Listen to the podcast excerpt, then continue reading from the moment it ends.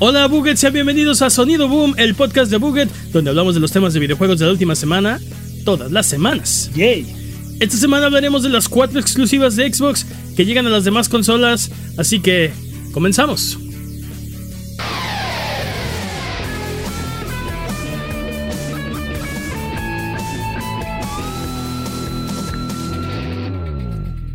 Yo soy su anfitrión Mane de la leyenda y el día de hoy me acompañan Jimmy Prime Forens Esperamos que sí sea el Prime. Siempre me eh, confundo. y el poderosísimo Master Peps, el amo de los videojuegos y experto en Tetris. ¿Qué hay de nuevo? Eh, dudes, la semana pasada dijimos todo perfecto aparentemente. Eh, No tenemos patrañas. Nos dejaron de mentir. Pues, sí. Así que eh, felicidades. Eh, cuando vuelvan a su casa tendrá un piso extra.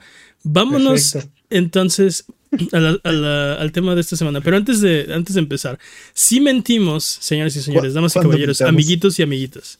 Si mentimos durante la creación de este podcast, o como dice Jimmy, cuando mintamos durante la creación de este podcast, ustedes nos pueden corregir. Eh, díganos en qué nos equivocamos en redes sociales, videos de YouTube, streams de Twitch o en eh, abuget.com diagonal Discord. Eh, la próxima semana la desmentiremos con mucho gusto.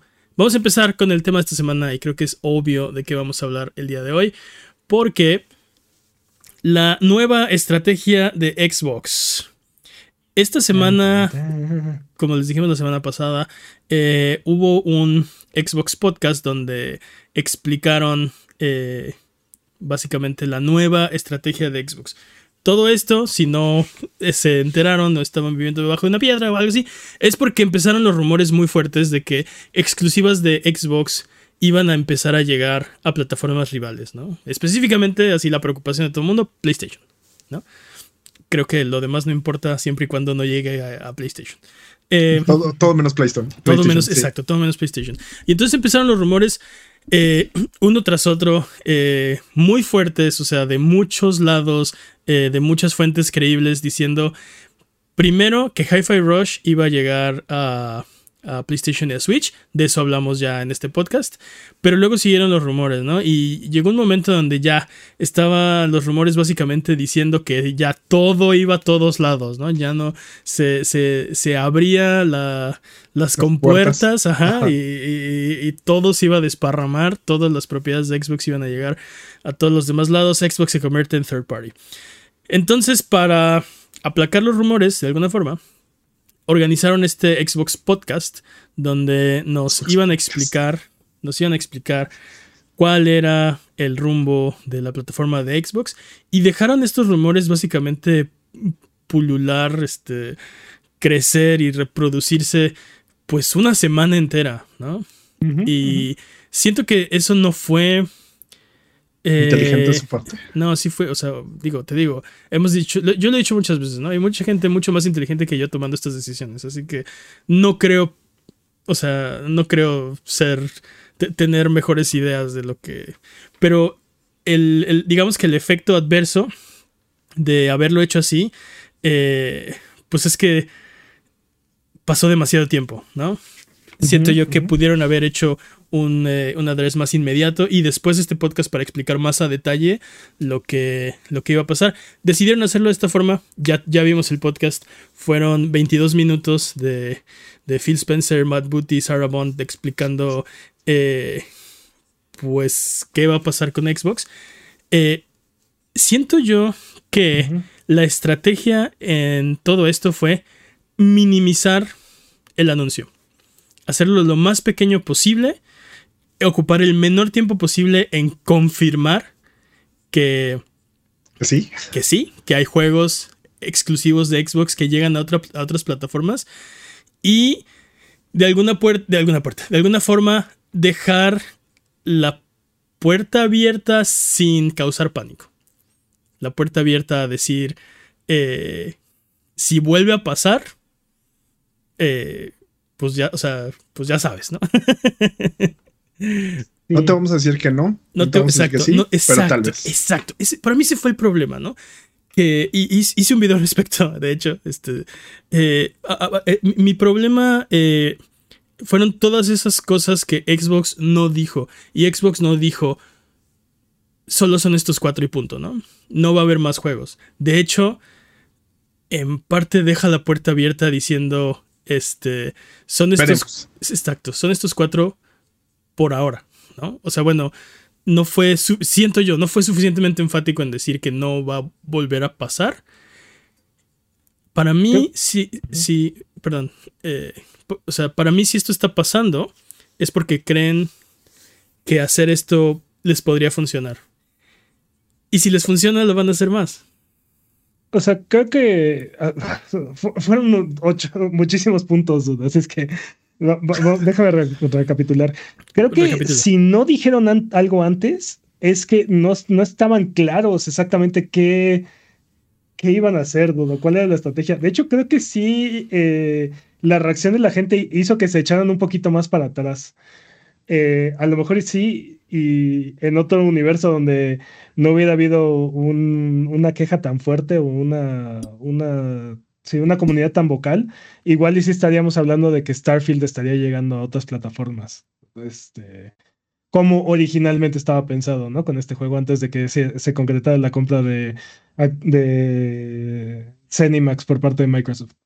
Eso es en ese lugar. Entonces, creo que ni siquiera Microsoft estaba eh, tan seguro de cuáles eran las, Ah, o hasta dónde iba a llegar el golpe, ¿no? De, qué juegos iban o no iban a llegar a otras plataformas. Entonces, creo que eso fue el primer lugar. Luego, eh, pues arrancaron rápido la, bandita. Eh, sí, sí, sí. Llamar esto un podcast creo que es demasiado, porque este, las preguntas, o sea, hubieran, no, hubieran un par de preguntas que eran buenas o de seguimiento, pero en general era, eran así como oportunidades para leer la diapositiva, ¿no? Así de... Pero estaban entre cuates, o sea, no, no, no, tenían a un periodista, no tenían a nadie, o sea, era, eran ellos mismos haciéndose estas preguntas. Obviamente las tenían ensayadas, obviamente las tenían curadas las preguntas para responder exactamente lo que ellos querían responder. estoy de acuerdo contigo que esto no era un podcast. Esto fue un, evento de, relaciones públicas. esto fue. O sea, no fue un foro abierto, no fue una mesa redonda, no fue. O sea, lo único que le hace podcast es que pues lo pusieron en plataformas de podcast, que es que tiene audio, ¿no? Pero. Pero. Pero. O sea, no. No, no, no nos. No nos engañemos, ¿no? O sea no. Sí. Y, las discusiones, el problema realmente son las discusiones o las conversaciones, ¿no? La forma en la que avanzó la conversación fue muy antinatural y muy. Muy incómodo, muy raro, ¿no? Eh, y te digo, al final de cuentas, pues estaban checando puntos de, la diapositiva, ¿no? Este, estos son los temas que queremos tratar, esto es lo que queremos que, tengan en, eh, presente, ¿no? Este. También suena yo sigo insistiendo que no entiendo. Perdón, Jimmy, vas también suena que estaban preparados para con, las cosas que no tenían que decir, ¿no? Exactamente, todo esto no lo menciones, no lo digas de esta manera, como muy artificial. Y está bien, ¿no? Ellos quieren controlar lo que dicen, quieren controlar el mensaje, quieren controlar lo que pasa. Está bien, eso se hace. Pero mi creo que el problema que puede llegar a, aparecer es que suena deshonesto. O sea, aunque tú me estés diciendo, este, si estos cuatro juegos van a llegar a solamente en, estos momentos, tú lo sientes como que te están engañando. Suena que hay algo más detrás. Entonces, suena. Es un enorme problema de desconfianza con Xbox. no, no, no, no, no, no, no te confundas. Tengo desconfianza con todos. Sí, no es Xbox. Más con Xbox. Sí, son todos. Eh, sí. Eh, no, pero, pero sí, o sea, no nos engañemos. Esto era un ambiente completamente controlado, esto estaba completamente ensayado, sabían que les iban a preguntar, sabían que iban a contestar, solo no tenían un script, ¿no? O sea, tenían... O sea, sí, tenían, yo creo que definitivamente tenían sus, este, sus este, diapositivas con los puntos que tenían que tocar, pero digamos que, o sea, no, no estaba ensayado como una obra de teatro, ¿no? Eso es lo único. Bueno. Bueno, igual y aplicas la de. Lo, ensayamos 37 veces y esa fue la mejor toma. También, eso es posible, ¿eh? O sea, seguramente lo grabaron. O sea, estuvieron todo el día grabando y eso, fue la mejor, ¿no? Puede ser que, o sea, se hayan tardado una semana porque en lo que alguien escribe el guion, se lo pasa a ellos, este, lo, Sí, porque el señor Spielberg no puede hacer actuar a Matt Booty, ¿no? Así de... no, Matt Booty. lo preparan, lo editan y lo publican, pues sí, sí es una semana, ¿no? Pero, eh, yo insisto, no entiendo, no entiendo dónde. O sea, entiendo que poner los juegos en otras plataformas, sobre todo plataformas que tienen mucho más este, jugadores que los que tiene Xbox, ¿no? Estamos hablando del doble en PlayStation y, y, el, doble, el doble del doble en, en, el Switch, ¿no? Este, claramente van a generar más ventas, ¿no? O sea, los juegos van a vender más copias, eso es evidente, ¿no? Y, y, hay juegos, o sea, de Xbox que son perfectos para Switch, ¿no? O sea, pues, imagínate. Hi-Fi Rush. Hi-Fi Rush, Pentiment en Switch, ¿no? Eh, o, el, propio Sea of Thieves, ¿no? o sea, yo creo que ahí, o sea... Pentiment se me hace... Eh, sí, dime. Pentiment se me hace el nicho del nicho, entonces creo que va a estar muy difícil que aunque lo pongas en todos lados, tenga millones de ventas, ¿no? Pero... Sí, pero hablando específicamente de Pentiment, es un juego que se, siente raro jugarlo en la compu. Creo que, o sea, creo que sería mucho mejor experiencia jugarlo en portátil, pero bueno, ese es un tema, ese es este... Personal. sí, es preferencia tal vez. Pero no, pero independientemente de eso, o sea, no, e, es un juego que, que no está pensado y no está hecho para las grandes masas, ¿no? O sea, no mm, tiene... No tiene un atractivo masivo ese juego, ¿no? Sí, es nicho no está mal. De hecho, se agradece que Microsoft haya decidido apoyar un, juego tan pequeño y tan nicho y tan diferente, ¿no? Eh, pero, por ejemplo, Hyper Rush, estoy seguro que va a vender millones de copias en Switch. Este, sí. Y también millones de copias en PlayStation, ¿no? La, la mitad probablemente de lo que vende en Switch, pero va a vender grandes cantidades en estas dos. Mi problema con esta estrategia es que claramente, a, mi parecer, es sacrificar utilidades en el corto plazo por, o sea, a costa de utilidades en el largo plazo, porque debilita la oferta de un Xbox. O sea, al final de cuentas, eh, las pequeñas exclusivas también valen, también cuentan. En la generación de 360, eh, si bien eh, Halo y Gears of War venían cargando la consola, también Lost Odyssey y en su momento, ah, ah, se me olvidó el nombre del juego, eh, el que manejas el, el que manejas el tiempo, el juego indie que eventualmente llegó a PlayStation. Brave. Brave. Ah, sí, Brave. Brave y, y, Super, y, Super Meat Boy también eran exclusivas y también cargaban la consola, ¿no? O sea, te digo, no agarras y, dices, no agarras y dices, oh, sí, voy a comprar un PlayStation para jugar, o, no, o voy a comprar un 360 para jugar Super Meat Boy. ¿No? Pero ya que, ya que juntas todo el paquete de todas, mm. estas, de todas estas pequeñas exclusivas que están ahí, de repente se vuelve mucho más atractivo. Porque aparte, eh, tú como jugador no le vas a poner el mismo valor a, a Braid que a Super Meat Boy o, a, o a Lost Odyssey. Hay gente a, a, quien no le importan los RPGs, ¿no? Pero los plataformers son súper valiosos, ¿no? O sea, todos tenemos nuestros géneros, pues, al final de cuentas. Y sí, sí. Te digo, eh, eh, eh, la oferta es en conjunto, es, es, este global, ¿no? Entonces, sigo, sigo sin, te digo, sigo sin entender cómo es beneficioso para Xbox en el largo plazo dar sus, sus exclusivas, aunque sean estos juegos pequeños, ¿no? Pero, pero creo que ahí, o sea, la cosa es cómo, beneficia a Xbox. Pero es que ve cómo están hablando ahora de Xbox. Ya no están hablando de la consola de Xbox. Y en, ese sentido entiendo lo que dices y estoy de acuerdo. Para mí la pregunta es, ¿cómo este movimiento eh, vende más consolas? ¿Cómo beneficia al hardware de Xbox? Y durante esta misma presentación dijeron, sí, vamos a hacer más hardware. Ajá, sí, sí, sí, sí, sí, muy bonito todo. El actual que ya estás vendiendo, el actual que ya vendiste, ¿cómo va a vender más consolas, poner las exclusivas de, tu plataforma en otras plataformas, ¿no? Y creo que parte del, eh, rompecabezas es la forma en la que se refieren a Xbox como plataforma y a Microsoft como industria, ¿no? Porque ya no están hablando o ya no están interesados, parece ser, en la consola, en su consola. Y creo que eso debilita su consola, no necesariamente su marca, porque llevar a Xbox a más lados, pues, o sea, va a hacer que más gente los conozca, que más gente los compre, que más gente los consuma, eh, no sé, incluso creo que ellos están pensando que les va a generar más dinero, ¿no? Eh, entonces Xbox como marca, Xbox como lo que ellos ahora están llamando plataforma, puede ser que esté bien, pero estoy de acuerdo contigo. Oye, y, la consola, o sea, y los que ya compraron la consola, los que te compraron esas consolas por esas exclusivas, digo, y dirás, ay, nadie compra este, un Xbox por Pentiment. No por Pentiment, pero por todo lo que se supone que es, o sea, que te ofrece la consola de Xbox. No en particular por Hi-Fi Rush. Me encanta el tono de voz que le puso a mis palabras.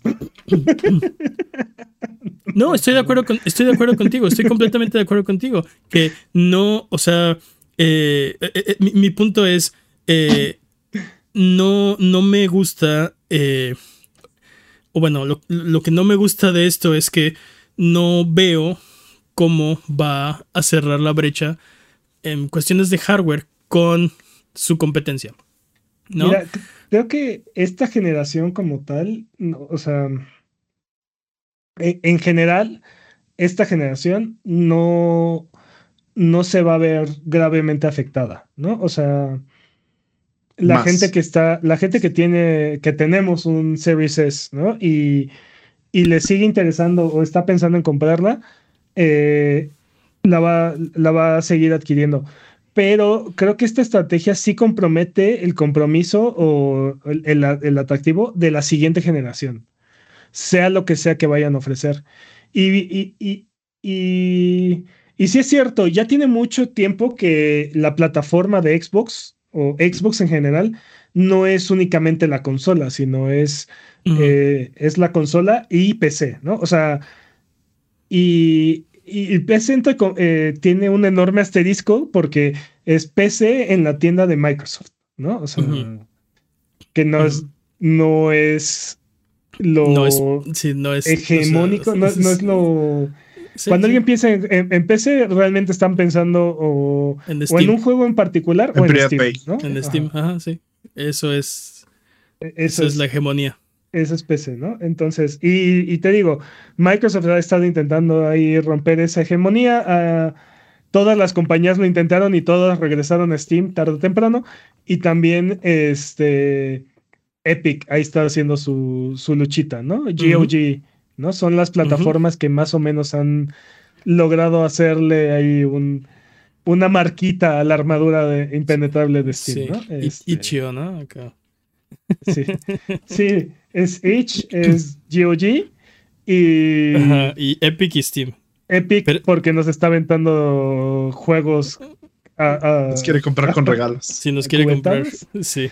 Sí, nos es está, el, comprando billetazos. exacto, es el padrastro que nos quiere comprar con regalos. Y todo lo demás es Steam, ¿no? Este. Y, nadie piensa en Windows, o sea, nadie piensa en. O sea. Sí, creo que no. no está muy lejos de. De, de capturar como la, la mente de, la, de, los jugadores de PC. Pues ha funcionado, o sea, el hecho de que Game Pass Ultimate comparta, ¿no? O te brinde acceso a los juegos tanto en la consola como en la PC, pues creo que ha ido ayudando ahí a generar eh, pues cierta audiencia, ¿no? Y también hmm. últimamente han, mejorado muchísimo la experiencia de la tienda en, Windows, ¿no? Este, yo que lo utilizo en mi Steam Deck, eh, he visto una mejora significativa en los últimos de, los últimos seis meses para acá ha sido brutal la diferencia. Todavía está a kilómetros de distancia de lo que hace Steam Big Picture, ¿no? Este, sí. Pero creo que, creo que ya, ya, es, ya es algo en lo que se están enfocando, ¿no? Y ya tenemos dispositivos dedicados que, que están incrementando este mercado, ¿no? Pero te digo, eh, tiene mucho que la marca de Xbox no es únicamente eso, pero sigue siendo el ecosistema, o sea, sigue estando ahí, sigue siendo ese ecosistema, ¿no? Sí. No, no es, no es algo propiamente abierto. Y sí, los juegos, ah, eh, muchos de los juegos de, de Xbox están en Steam también, pero... Ah, pero te digo, creo, que, creo que justamente ese es el tipo de de cambios en el discurso de, los que tenemos que fijarnos, porque acabas de mencionar algo, una, una palabra que era muy eh, utilizada por ellos y que ya no usan, ¿no? Ecosistema. Tienes razón en que había una idea de, de el ecosistema de Xbox. La diferencia yo creo entre plataforma, que es lo que hablan ahora, y ecosistema es que el ecosistema es cerrado y la plataforma es abierta. Cuando dicen eh, todos los juegos este, eh, van a llegar a eh, día 1 a Game Pass y Game Pass solo va a estar en Xbox. Creo que están pensando en Xbox plataforma y diciendo no, no la consola, ¿no? Consola, compu, tablet y quien se deje. ¿no? PlayStation. no, no PlayStation. O sea, yo creo que el, punto de lo que dijo Matt Booty era. No, no va a haber Game Pass en PlayStation. Eh, porque no es parte ni en Switch, ni en Switch porque no es parte de la plataforma. Pero cuando dijo, pero, pero es que se cuidaron mucho de sus palabras. Tengan cuidado con las palabras. Porque dijo, o sea, eh, los juegos van a llegar día uno a Game Pass y Game Pass solo va a estar en Xbox, ¿no? Pero no dijo solo, o sea, te digo, ¿qué es Xbox ahora? Sí. ¿Qué, qué, qué, o sea, ah. eh, no hay, o sea, están cambiando, esa, o sea, pasamos de consola a ecosistema a plataforma. Ahora están hablando de plataformas cuando su palabra favorita era ecosistema hace cinco años, ¿no? Y también, también este, Xbox también ahora es la nube, ¿no? O sea, no olvidemos que hay Xcloud y entonces eh, Game Pass Ultimate te da acceso a todo, ¿no? O sea, juegos en la consola, juegos en PC, juegos en la nube, ¿no? Todo combinado al mismo tiempo, ¿no? Entonces, vamos a ver, te digo, vamos a ver cómo impacta esta, esta, estrategia. Te digo, a mí me cuesta mucho trabajo ver el, el, valor en el largo plazo. En el corto plazo creo que es muy evidente, pero en el largo plazo me cuesta mucho trabajo verlo. No, a lo mejor, y te digo, estoy siendo miope y no estoy entendiendo realmente la estrategia. A lo mejor ahí hay una sinergia que se genera y genera un efecto bola de nieve y bla, bla, bla. No lo sé, ¿no? Este, hay gente mucho más inteligente que yo trabajando en Microsoft, es, eso es evidente. Hay gente mucho más informada que yo trabajando en Microsoft. Entonces, este, seguramente ellos, ellos tienen eh, datos y otro, otro, tipo de información que los hace tomar este tipo de decisiones. A mí me preocupa que sea una decisión tomada pensando en la utilidad en el corto plazo, ¿no? A, mí me preocupa que sea una decisión pensando en la, o sea, en la utilidad punto, ¿no? O sea, obviamente las compañías van a querer hacer la mayor cantidad de dinero, ¿no? Sí. Y, tal vez estamos diciendo lo mismo tú y yo, que a la larga el, el devaluar eh, la la, la marca, bueno, más bien esta decisión devaluaría la marca en vez de incrementar el valor de la marca y entonces estarían perdiendo ganancias en el largo plazo. Pero para mí, eh, o sea, el, el no pensar en el, e, e, en el fan de, de, Xbox. Y ni siquiera en el fan así de hueso colorado, carcorero. La persona que compró un Xbox, que decidió que esa era la plataforma en la que quiso gastar su dinero porque tenía la mejor oferta y que ahora por una cuestión de, de, dinero eh, cambien las condiciones y digan, oh, pero, eh, o sea, gracias por, gracias por tu dinero, pero eh, estas, estas exclusivas que influenciaron tu decisión ya no son exclusivas, ¿no? eso es lo que a mí, eso es lo que sí, porque me cuesta, me cuesta trabajo aceptar, o sea, que solo es dinero, ¿no? Que no hay. Eh, no hay. No hay, amor. No hay amor. Ajá, exacto. Digo, recordemos que son megacorporaciones y realmente ninguna de ellas piensa en ti. Entonces, este.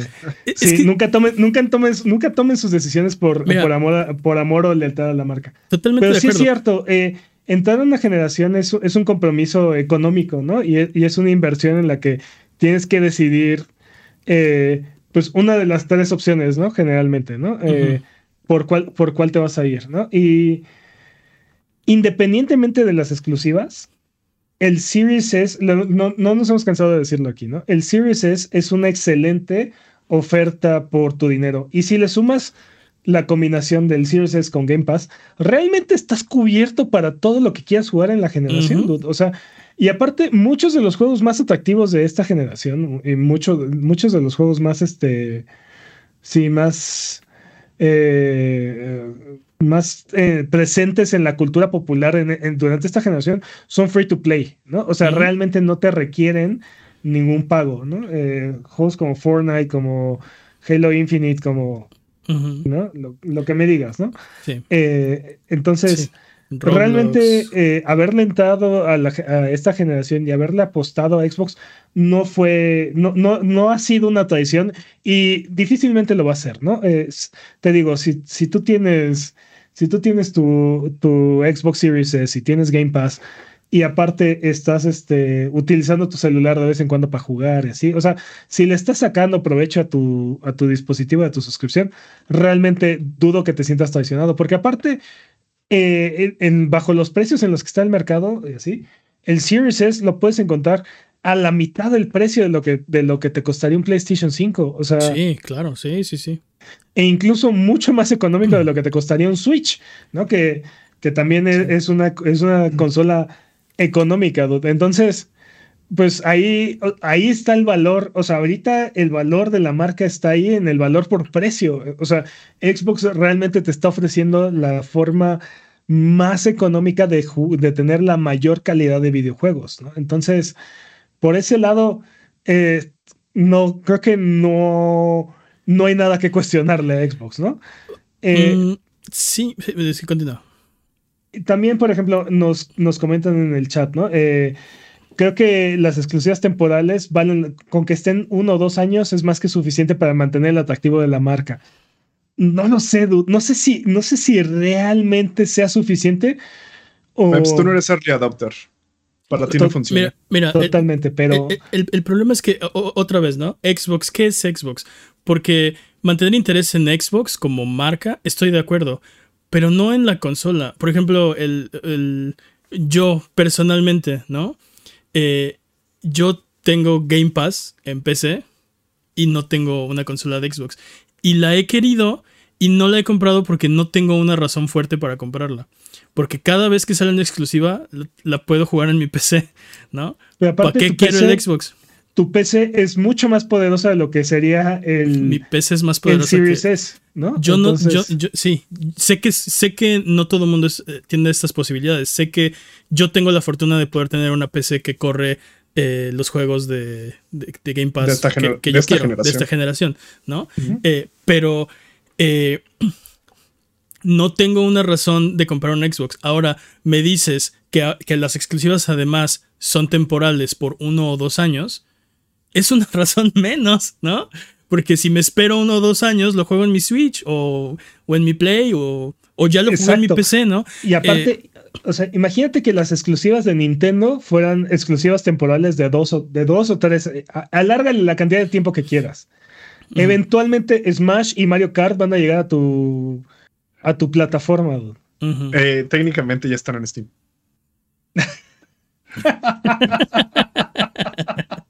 No, no, wow, wow, wow. Vamos a, vamos a editar esta sección del podcast. Eso no. Ah, Nintendo, Nintendo, por favor, no me funes. Dude, ¿sabes cuántos abogados de Nintendo hay en este momento sí, del, sí, ahí afuera de la, sí, del Orbital Center? Sí, sí. Tire el ROM y salga con las manos en alto, ¿no? Pero bueno, este, o sea, visualiza eso. Imagínate, Mario Kart llega a la plataforma que tú me digas a los X, 5 años, ¿no? Entonces en este momento ahorita, los 10. Ahorita tendría, ahorita tendríamos Mario Kart 8 Deluxe y no sé qué en, en todas las plataformas. sí, tendríamos Breath of the Wild en todas las plataformas. Eh, sería. Tendríamos Splatoon 1, creo. Sería una locura, O sea, creo que. Sí.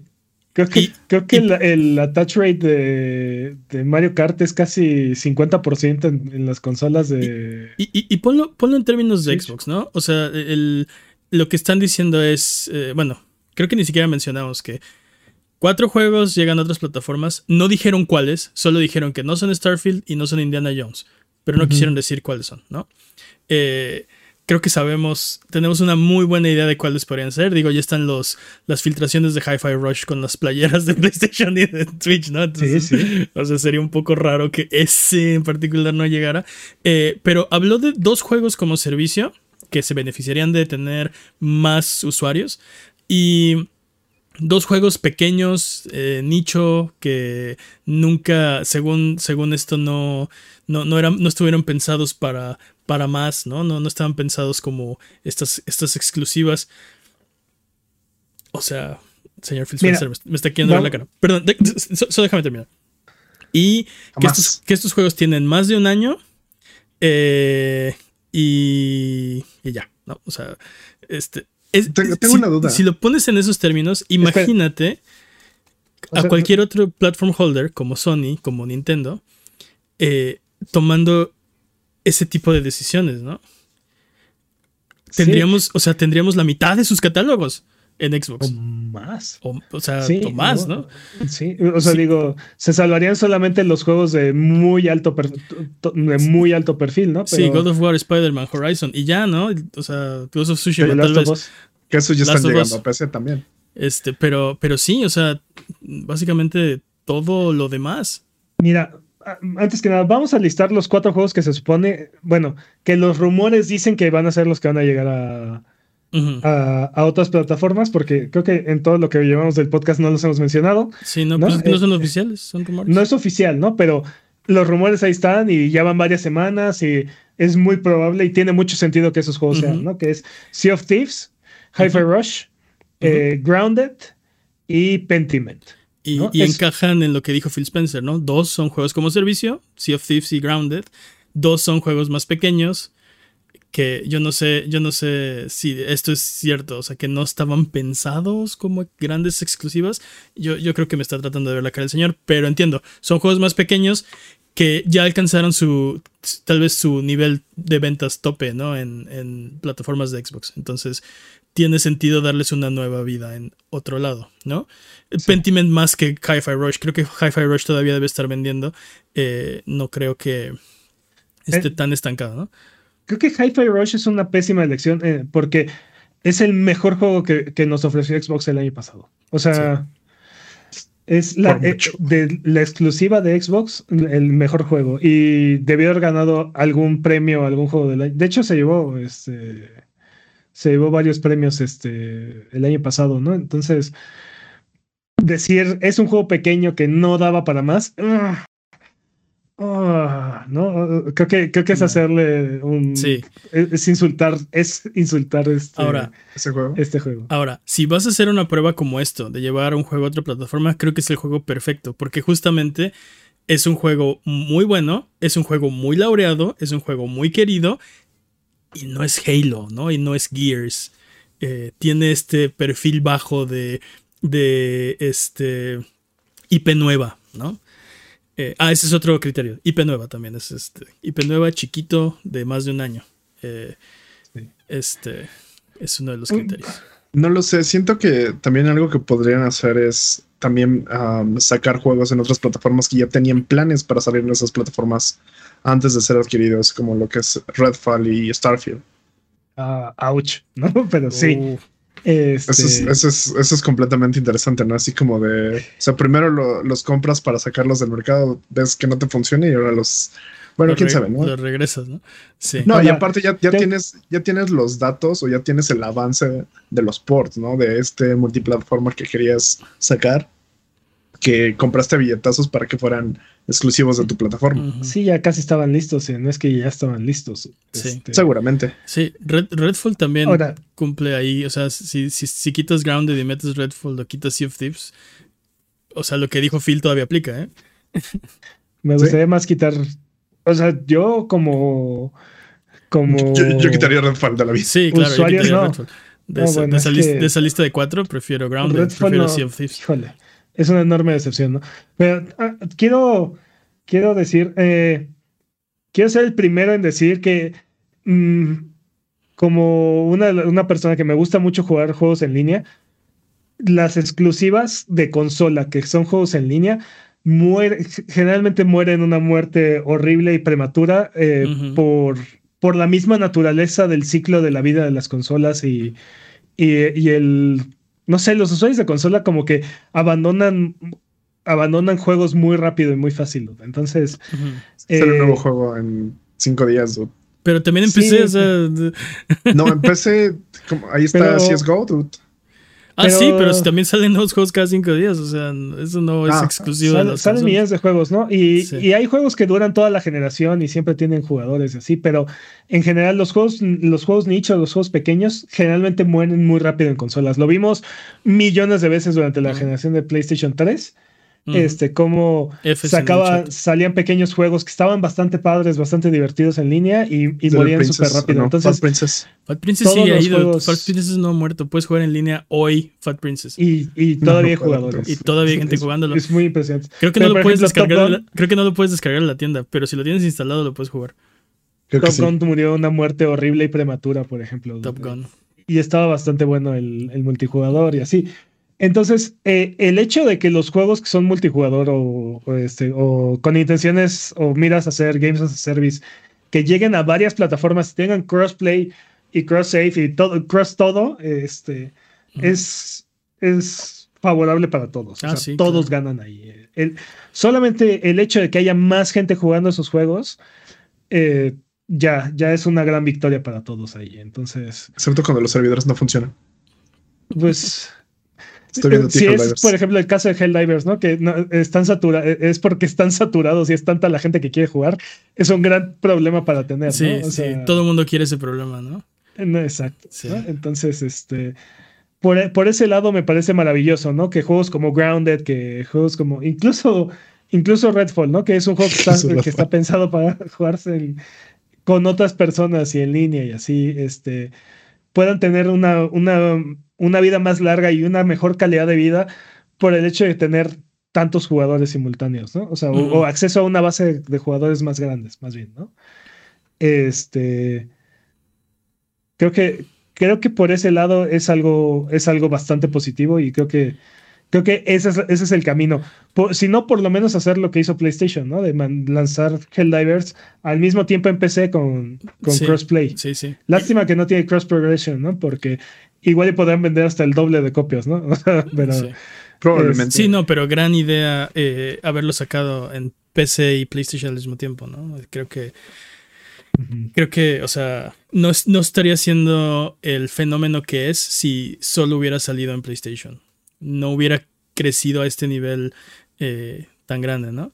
Y yo sé, no es Palworld, pero oye, creo que pocos juegos eh, no le cambiarían el lugar, ¿no? Pocos juegos como servicio no le cambiarían el lugar a Helldivers en este momento. Ah, no, claro que no. Sí, definitivamente. Eh, ¿Qué te iba a decir? siento que eh, nos dieron dos eh, regalitos durante. Para. sentí que fue como una cucharada de azúcar para pasar el trago amargo, ¿no? a lo mejor, a lo mejor. Este. Diablo 4 llega a Game Pass en marzo. Demasiado tarde. para que podamos comprar ese, ese hermoso caballo de 65 dólares. Y nuevo hardware. ¿Qué este demonios, Blizzard? ¿Qué demonios? ¿Un caballo de 65 dólares?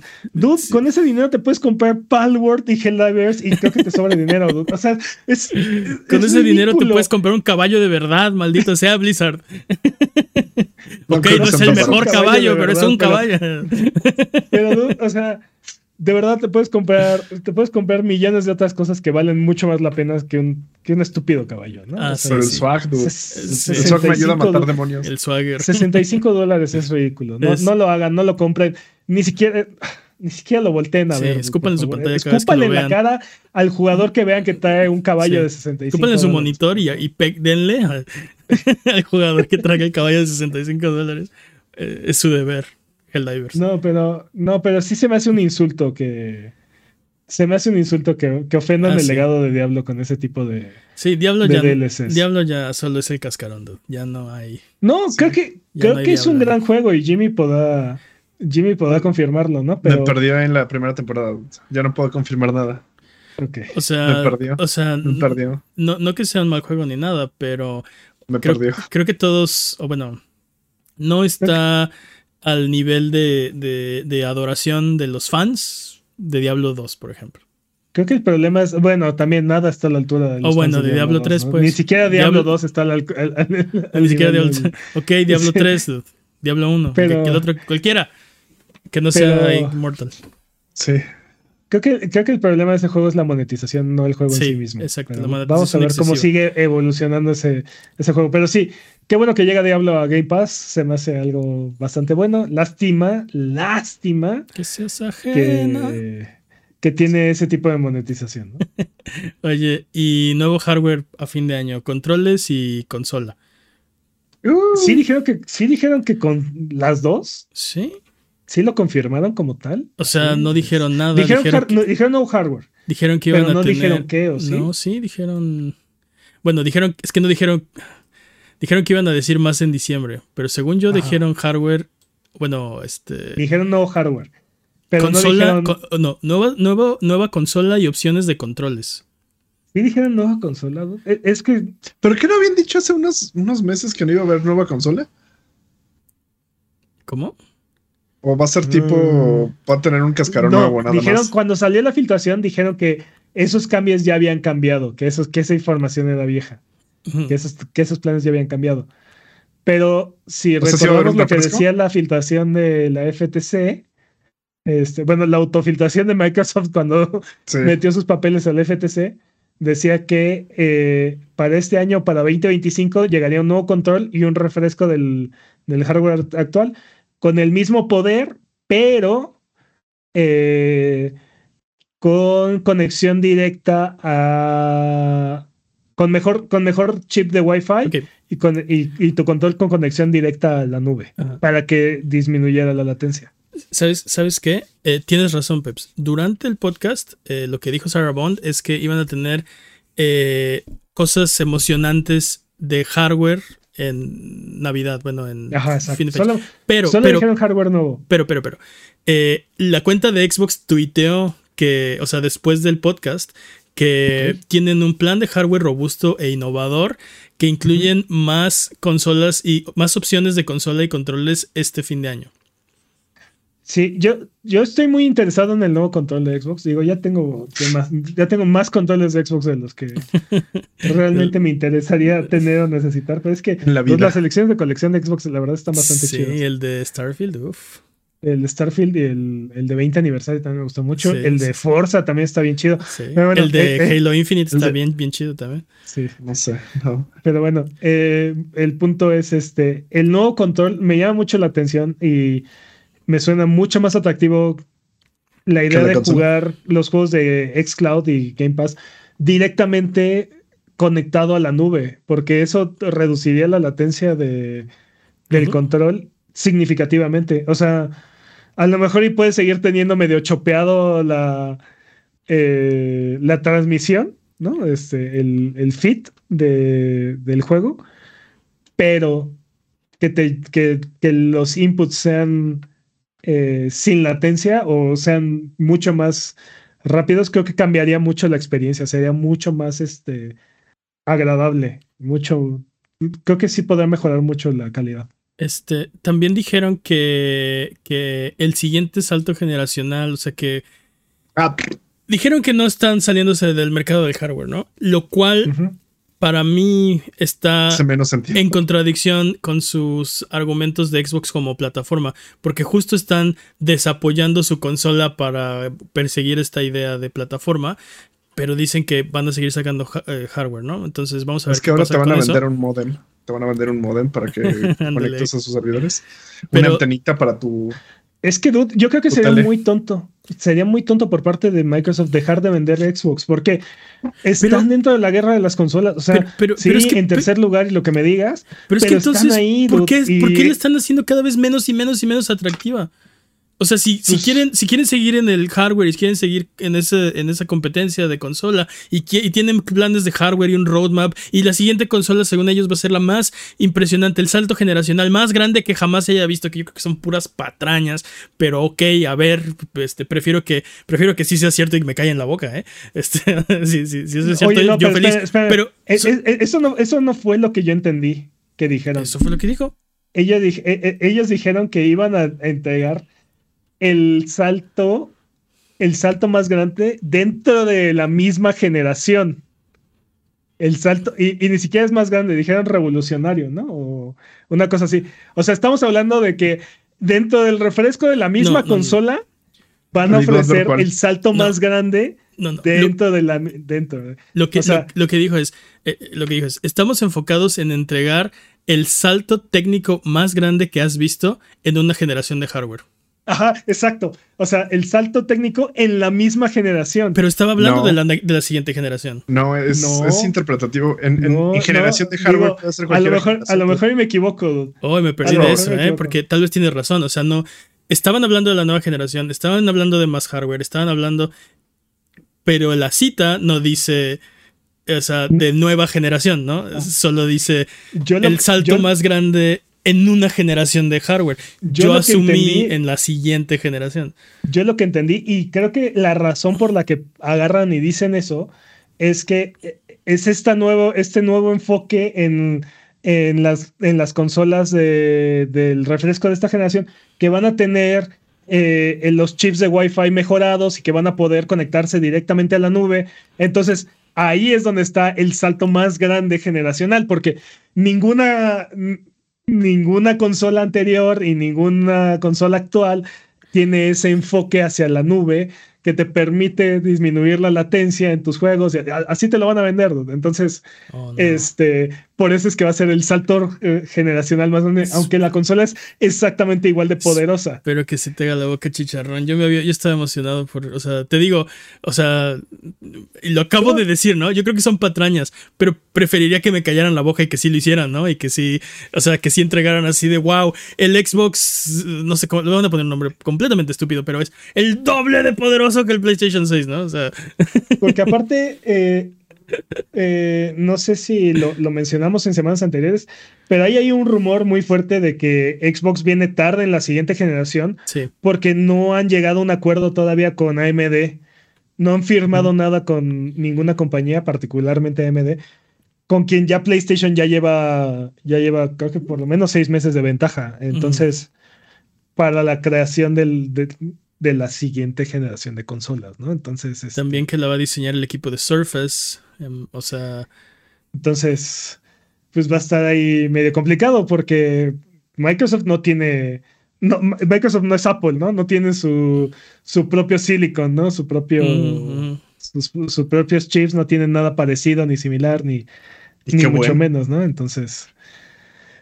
No, quién sabe, dude. Estaría increíble. Si Microsoft puede hacer lo que hizo Apple con, con el Apple Silicon, estaría impresionante ver ese poder y esa innovación aplicado a una nueva generación de consolas. Sería, sería algo que no hemos visto en los últimos 15 años. Ese sería un salto técnico generacional más grande, tal vez.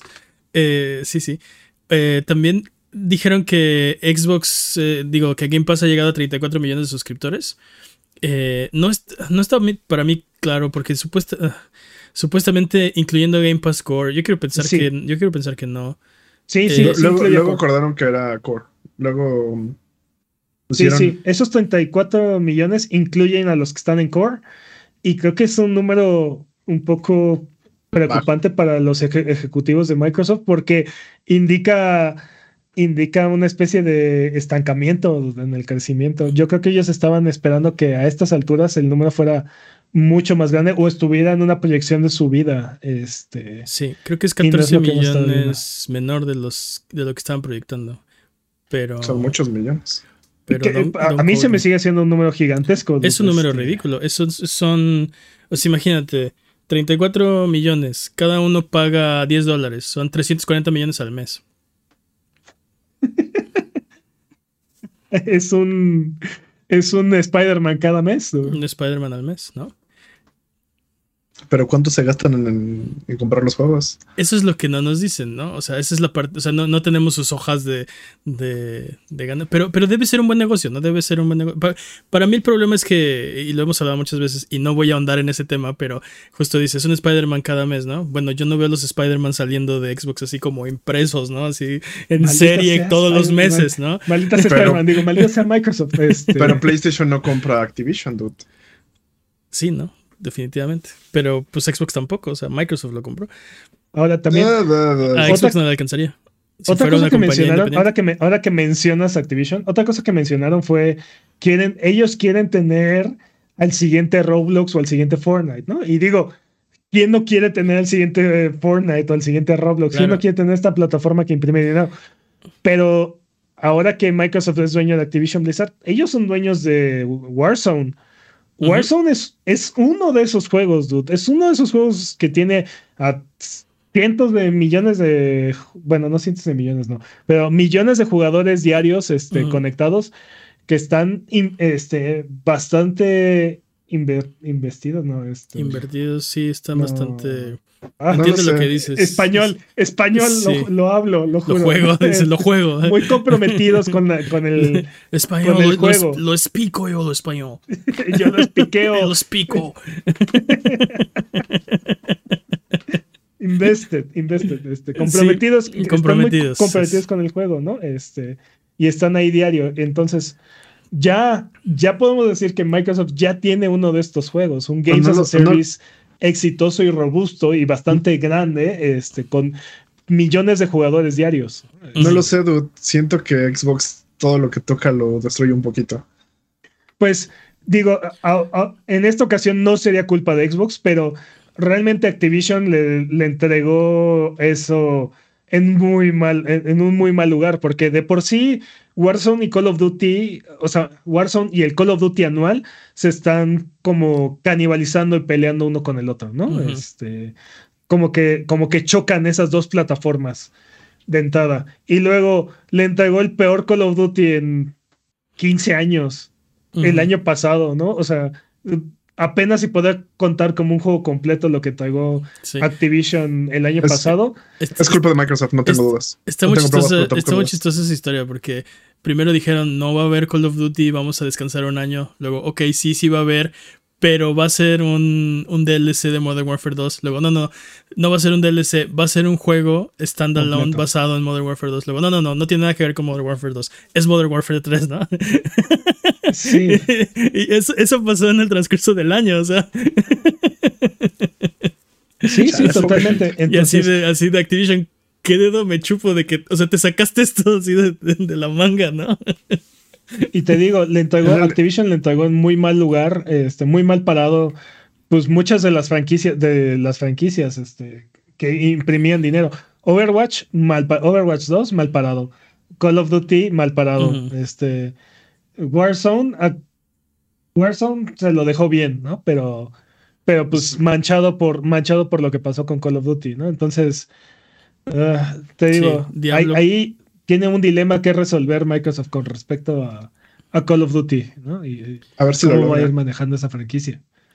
No lo sé, Edu. muchas de las promesas que me ha dado este Microsoft no me las ha cumplido. Dos de ellas es el juego 4A y la segunda es Silksong en el año siguiente. Sí, bueno, por lo menos no, por lo menos no hizo este no hizo un Ubisoft y no, no, no sacó un juego nada más. No ha salido. Un juego mediocre y le dijo, esto es un juego cuádruple A. exacto, podrías decir, podrías decir que Microsoft... no lo ha sacado. Podrías decir que Microsoft no te lo ha entregado, pero... pero Ni siquiera te lo intentó vender. Sí, es que... pero, o sea, Ubisoft literalmente, o sea, tomó, tomó un juego doble A y le puso dos As más y, dijo, ten, esto es un cuádruple A, bésalo, ¿no? Ámalo. sí, sí está muy mal, y Pero bueno, este, ¿qué les iba a decir? Volviendo un poco al tema, me, se, me hizo muy chistoso que bajita la mano, eh, Xbox dijo, PlayStation tiene razón, ¿no? Lo que está, la estrategia que está haciendo PlayStation es la correcta. Eh, no hay que seguir. De perseguir los Games as a Service. De perseguir los Games as a Service. Ajá. O, sea, es que. Bajita la mano. financieramente hablando, tiene mucho sentido. O sea, si tú me dices, Oh, pero ya canceló esa estrategia, ¿no? Acabo de mm, cancelarla. No, no, la redujeron como su ambición. Iban a hacer 12 juegos, cancelaron 6, ¿no? Pero todavía. O sea, ya viste, ya viste el trailer de Fair Games, ya viste el trailer de Concord, ya viste el trailer. Ya, o sea. ya eh, tienes eh. Helldivers 2, ya lo puedes jugar, ¿no? O sea, todavía están persiguiendo eso, solo no tan agresivamente como lo están haciendo. Pero es que, o sea, te digo, financieramente hablando en papel, tiene mucho sentido. Ok, inviertes la misma cantidad de dinero en hacer un juego este, que lo que te costaría hacer un Spider-Man, un God of War, lo que sea. Pero ese juego puede seguir imprimiendo millones y millones de dólares al año, este, todos los años, ¿no? O sea, constantemente, sin parar, ¿no? Eh, Sí, en papel eso hace muchísimo sentido. Y sí, mira, Fortnite lo logró y, GTA y, Warzone y bla, bla, bla. Mm. Pero el problema es llegar a ese nivel y, llegarle a la audiencia de esa forma. O sea, no está tan fácil. Sí, exacto, y mantener contenta a tu audiencia. Y aparte, jugar este estira y afloja de, de, ok, aquí hay un poco de contenido, termínatelo, este, y después regresas por más, y tener la capacidad de, de, llamar de regreso a tu población cuando sacas nuevo contenido. Y, y, creo, que todos estamos de acuerdo en eso. Lo único que digo es que, y lo puse en el Discord, eh, eh, hace unos días, ¿no? Mi, mi, punto es que tú no ves a la Pepsi diciendo, Coca-Cola tiene razón, Diet Coke es el camino, ¿no? o sea, y, y, bajita la mano, o sea, eso fue lo que pasó en este podcast, ¿no? O sea, se me hizo muy chistoso porque ah, ellos no están, ellos no están persiguiendo eso como tan activamente como PlayStation y sin embargo fueron a un podcast a decir, Sí, eso, e, eso es lo que deberían, deberíamos todos estar haciendo, ¿no? Le, quiero copiar la tarea al dude que acabo de exponer. Es, muy chistoso porque es muy raro ver a las compañías en este espacio tener una estrategia diferente y hubo un momento, así por un pequeño lapso de tiempo en el que cada una de estas tres compañías, Nintendo, Sony y Microsoft, cada uno de ellos tenía una estrategia completamente diferente, ¿no? O sea, cada quien estaba atacando el mercado como, como mejor creían y como mejor veían. Y ahorita el único que está haciendo lo suyo y se va por su lado y como siempre es Nintendo, ¿no? Y le está yendo re bien. No como siempre, porque intentó, intentó jugarle al tú por tú a, Xbox y a PlayStation y no le fue bien. Y cuando, cuando decidieron innovar, ¿Cómo? ¿Pero de cuándo me estás hablando? De, GameCube. De, GameCube, pero eso de fue Nintendo 64. Pero yo, o sea, ya yo, el que le puso tiempo fuiste tú. Yo lo que dije es, intentaron competir con ellos, con PlayStation y Xbox, y en cuanto decidieron innovar, hicieron el Wii, eh, les empezó a ir bien otra vez. Bueno, cuando hicieron el Wii U les volvió a ir mal. Bueno, que cuando Nintendo diseñó el GameCube, en realidad estaban compitiendo con Sega, no con Microsoft, pero, pero sí. Microsoft bueno, todavía ni pero ya, estaban, ya estaban compitiendo con PlayStation para ese entonces. Sí, sí, sí. sí Microsoft llegó como en el 2000, 2001.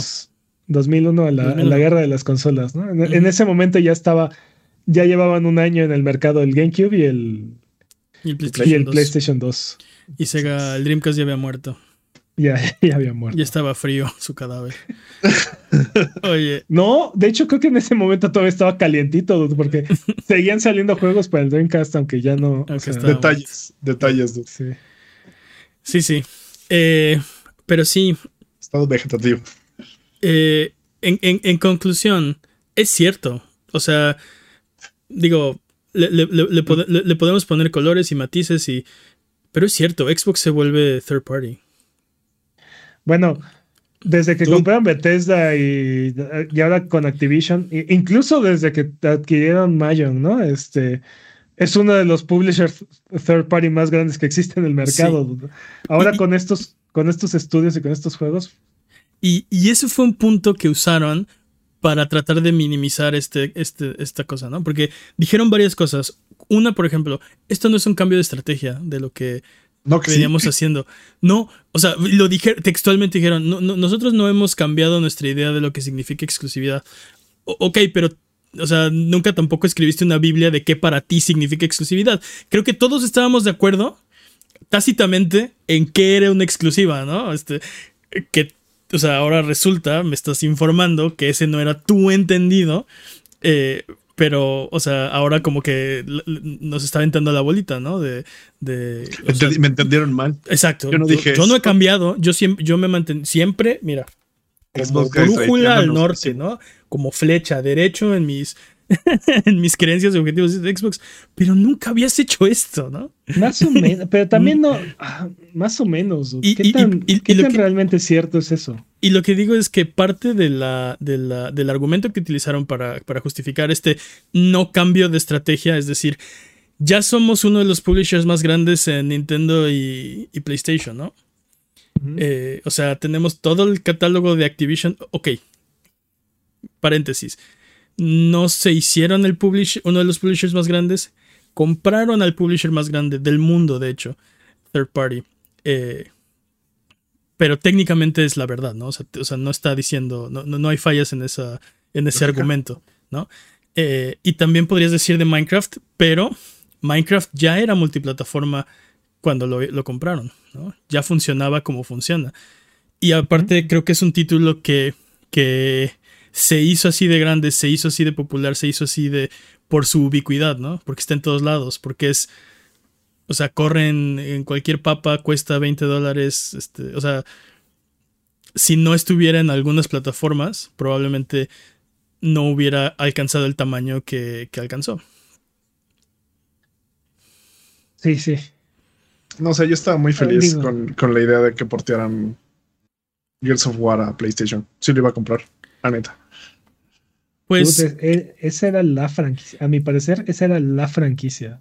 Pues Phil Spencer dio una entrevista de Verge después del podcast y dijo que eh, que no, se, no, no deberían descartar ningún título en otra plataforma.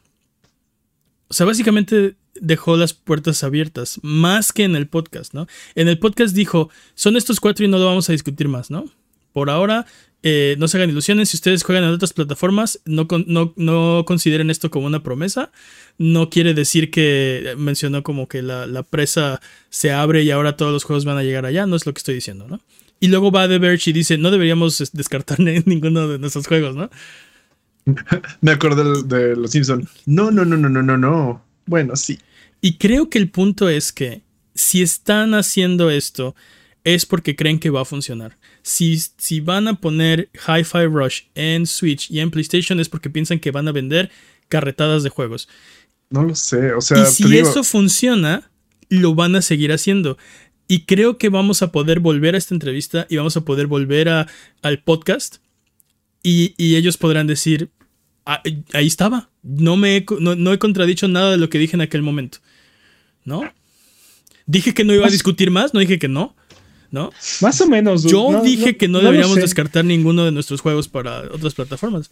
No, no estoy de acuerdo, no estoy de acuerdo con, con ese assessment porque sí hemos cachado a Xbox varias veces en este podcast contradiciéndose. Y, Por no decir mintiendo. Jimmy, dice mintiendo. Pues sí, o sea, prometiendo o alegando Jimmy una dice cosa. Mintiendo. Y a, la, ¿Dónde está Hollow Knight? No, quita tú eso, ¿no? O sea, por ejemplo. Ellos no hacen eh, Hollow Knight, Jimmy. Me lo prometieron. ¿Dónde está Perfect Dark, maldita sea? Ese sí. Y aparte, y aparte ha sido conforme les conviene eh, eh, al momento, ¿no? Eh, eh, o sea, el, discurso que les conviene en ese momento, esa es, esa es la, esa es la temática o la línea sobre la cual se van, ¿no? Este, cuando estaban comprando Bethesda era, no, ninguno de estos juegos van a ser exclusivos, estos juegos van a seguir siendo third party, bla, bla, bla. Y pum, en el momento en el que adquirieron, así, al día siguiente que aprobaron la compra, todos los juegos de Bethesda son exclusivos a partir de ya, ¿no? Este y más o menos por ahí va el discurso cuando estaban comprando Activision Blizzard y, y todos los reguladores empezaron a cuestionarle así, oye, a ver, ¿no? Y me lo vas a poner por escrito porque la última vez me estabas viendo la cara, ¿no? Sí, y, ahora, y ahora dices, y ahora tu argumento es, pues yo no prometí nada, ¿no? Yo no dejé nada por escrito. Y por ejemplo, ahorita salió este Phil Spencer a agarrar y decir en una, en una entrevista después del podcast salió a decir que no está seguro a quién beneficia que Helldivers 2 sea exclusivo, ¿no? Y que no esté presente en la plataforma de Xbox. ¿no? Sony.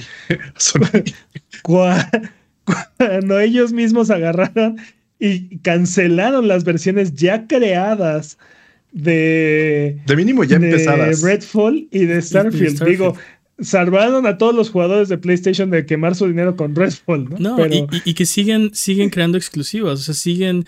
Ve, el Game, Game este, Xbox eh, Developer Conference que hicieron hace un mes o menos. Eh, o sea, no, es como eh. que... No, no estaba Forza ahí, era, era este... About. About. Ara, Indiana Jones, Visions of Mana, pero se no cuenta porque ese sí es multiplataforma. Y eh, Senna. ¿No? ¿Y no estuvo ahí Forza Motorsport? No. No. No, no hablaron de eso. Eh, pero también Forza, o sea, también va a seguir siendo exclusivo, ¿no? Entonces, sí es, que estuvo Forza ahí, sí es un poco hipócrita eh, decir, no estoy seguro a quién benefician estas exclusivas, cuando tú estás también haciendo exclusivas. O sea, por, ahora te tengo que explicar las exclusivas, Phil Spencer. O sea, y, por, qué funcionan y por qué, y, por qué las haces. Tú, ¿no? o sea, no, no, no, no Jim Ryan, no PlayStation, tú, ¿no? O sea, en el momento, Phil Spencer, en que me expliques eh, a quién beneficia que Redfall no esté en PlayStation 5, tú, solito te, vas a, tú solito te vas a contestar este, a quién beneficia que Divers 2 sea exclusivo. Así de sencillo. Sí, sí, sí. Entonces, ah, entonces me, encanta, me encanta este, es otro, decir, este es otro ejemplo de haz lo que digo, no lo que hago. Más o menos, ¿no? Pero aparte de agarrar y decir, no, este, no, yo no mentí, ahí no, ahí puedes ver clarito en el podcast que todo lo que dije es lo que estoy manteniendo. Ah, no lo sé, dude, no, no, realmente Microsoft y lo que hemos visto de Xbox no ha sido ese tipo de compañía. No. O sea, yo, yo creo que o sea, es muy importante eh, las, las palabras que se utilizan para decir las cosas, ¿no? Y creo que vamos a volver a estos, estos videos y vamos a ver cómo, por ejemplo, no dijeron consola cuando estaban hablando de Xbox, por ejemplo. Y ese va a ser un argumento de, yo, yo no dije consola, ¿no? Yo dije plataforma, ¿no? o, o, cosas como, y lo que está diciendo, ¿no? En este momento de, esto no es un cambio de exclusiva. Ah, pero, pero nunca lo habías hecho. ¿Cómo esto no es un cambio de exclusiva? Es, un argumento, es un tecnicismo de decir, yo nunca lo, yo, nunca puse por escrito nada dice que era lo que yo estoy pensando, ¿no? Y por eso no me estoy contradiciendo. O en cinco meses vamos a decir que mintieron otra vez. Pero, pero, pero, o sea, te digo, hay, hay, que tener cuidado. Y esto que, que, que tú cachaste acerca de la próxima generación, ¿no? El salto generacional más grande. Tienes razón. Hay que poner atención a qué exactamente dijo Sarah Bond, ¿no? No dijo, vamos a entregar la siguiente consola de nueva generación y va a ser el salto generacional más grande que hayas visto. Eso no fue lo que dijo. Tienes toda la razón, ¿no? Y te digo, Estoy de acuerdo contigo en que los, hemos cachado, y nada más a, Xbox, cualquier, cualquier megacorporación, ¿no? Este, unas más que otras, pero eh, cualquier megacorporación se contradicen y cambian de planes y cambian de. y, acabas cachándolos en cositas o cosotas que, que, dicen y no acaban siendo realidad, ¿no? Eh, pero te digo. Olvidamos a PlayStation con, con que ah, no iban a cobrar los, los ah, aumentos de creo, creo en las generaciones, ¿no? Ah, por ejemplo. Jim Ryan, ¿no? Y luego media generación con juegos intergeneracionales así de. O que la mejora de Horizon no iba a costar, iba a ser este, mm. gratuita para todos los usuarios. Y, ya te están cobrando 10 dólares. Ajá, sí. o van a costar lo mismo, ¿no? Sí, sí. Sí, no, totalmente.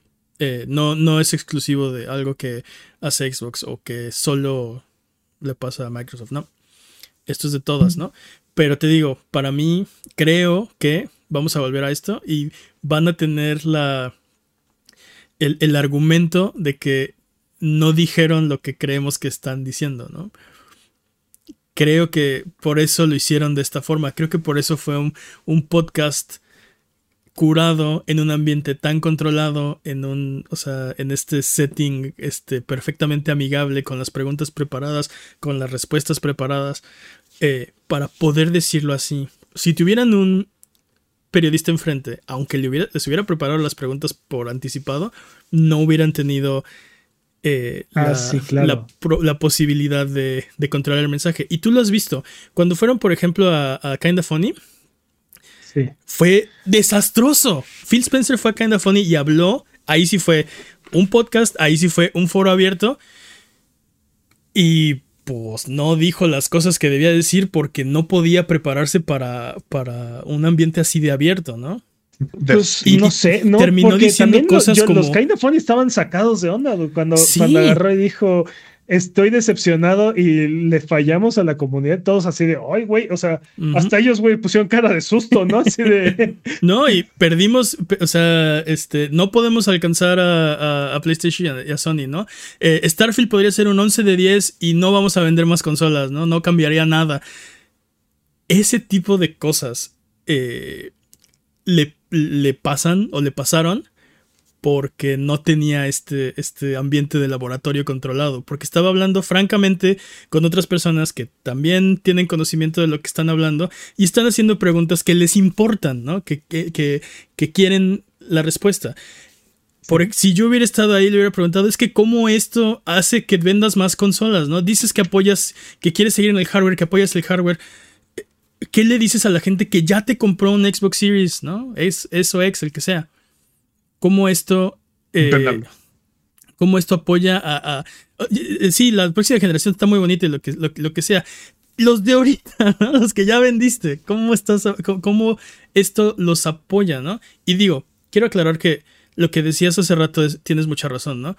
Si tú tienes un Xbox, eh, prácticamente nada cambia para ti, ¿no? lo único es que si compraste un Xbox, si tu decisión fue motivada por la promesa de exclusividad en la plataforma de Xbox, entonces sí siento que es una traición, ¿no? No, no es común que las compañías cambien las reglas a la mitad de la generación, ¿no? si van a cambiar las reglas, normalmente la adelantan, como hizo Xbox la vez pasada, ¿no? De fue no, tenemos que cambiar este borrón y cuenta nueva, necesitamos adelantar la generación. Pero entonces ya, o sea, eso es borrón y cuenta nueva, no a la mitad, o bueno, es atípico, no yo no lo había visto.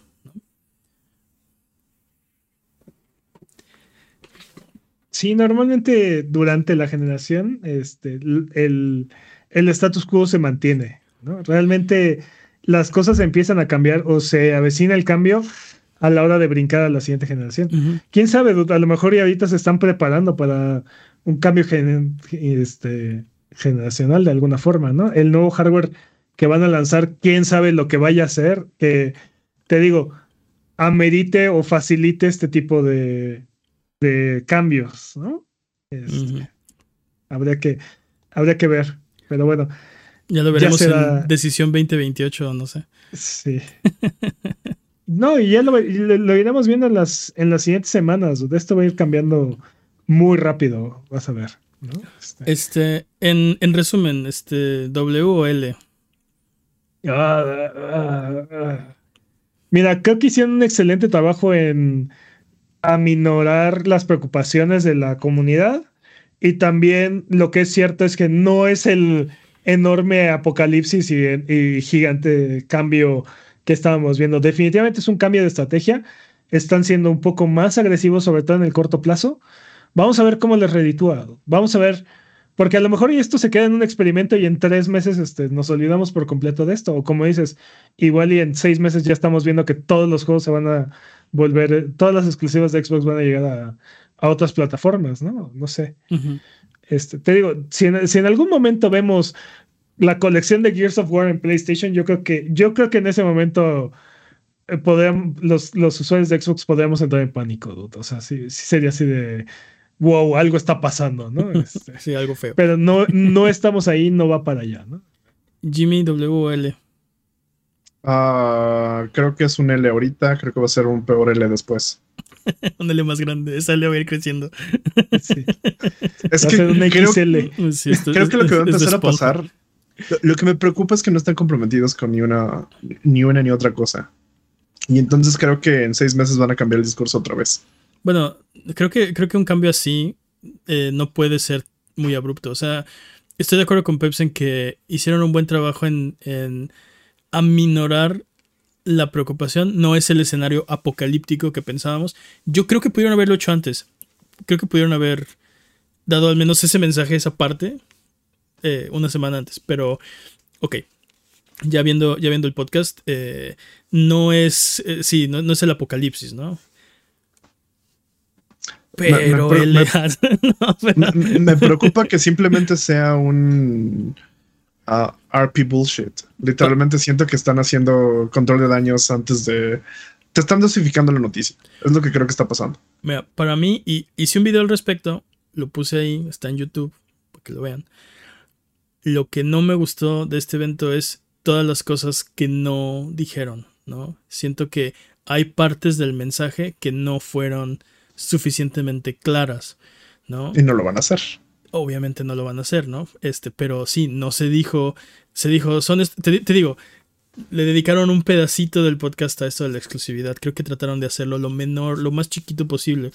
Cuando la, la razón del podcast era acallar esas dudas, ¿no? Y le dedicaste la menor cantidad de tiempo a eso. Entonces creo que, el, creo que el objetivo era muy obvio. El chiste es hacerlo pequeño, es hacerlo... No, no, es nada, ¿no? Este, este es una... O sea, yo sé que están bien preocupados, pero este es una mosquita en la pared, ¿no? No, no, no, no hay nada que ver aquí. Eh, y te digo, no, no dijeron... Eh, solo van a ser estos cuatro. No dijeron, eh, esto es cuestión de supervivencia. No dijeron, esto ayuda a vender más consolas de Xbox, ¿no? esas son las partes que, que, que yo quería tener información y que no la dieron. Entonces, para mí es una L.5 de 10. Ok.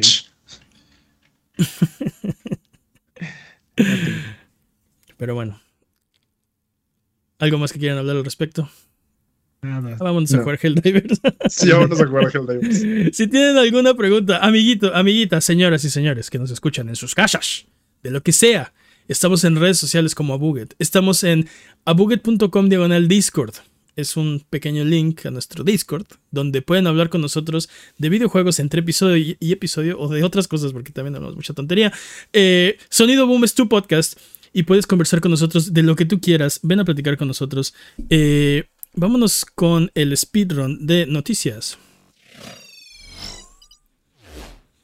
El speedrun de noticias es la sección donde hablamos de las noticias que son importantes, pero no son tan importantes como para dedicarle su propia sección.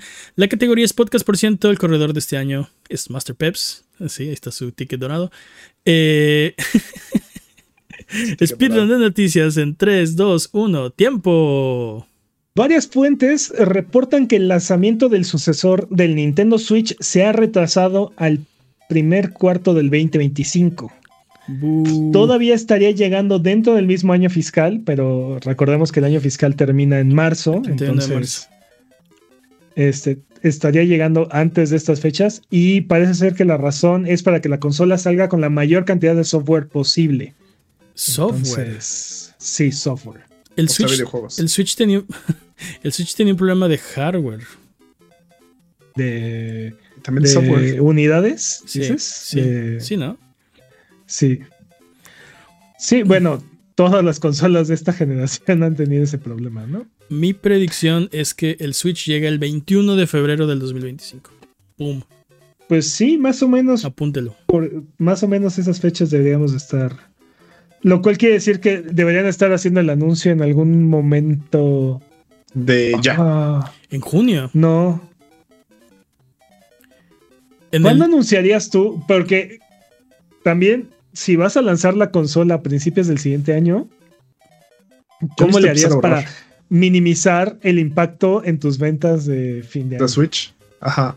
De Switch este uno. Oh, buen punto, porque justamente con el Switch se evitaron ese problema haciendo el anuncio en marzo, si mal no recuerdo, y sacando la consola en noviembre. Y Ahora digo también. También seamos honestos, no hay forma de que afectaras las ventas del Wii U. O sea. o, sea tiene un punto. Tienes un punto. sí. Y, aparte salió a, tiempo para Black Friday, ¿no? Entonces, este. el Switch estuvo muy bien colocado. Eh, buen punto.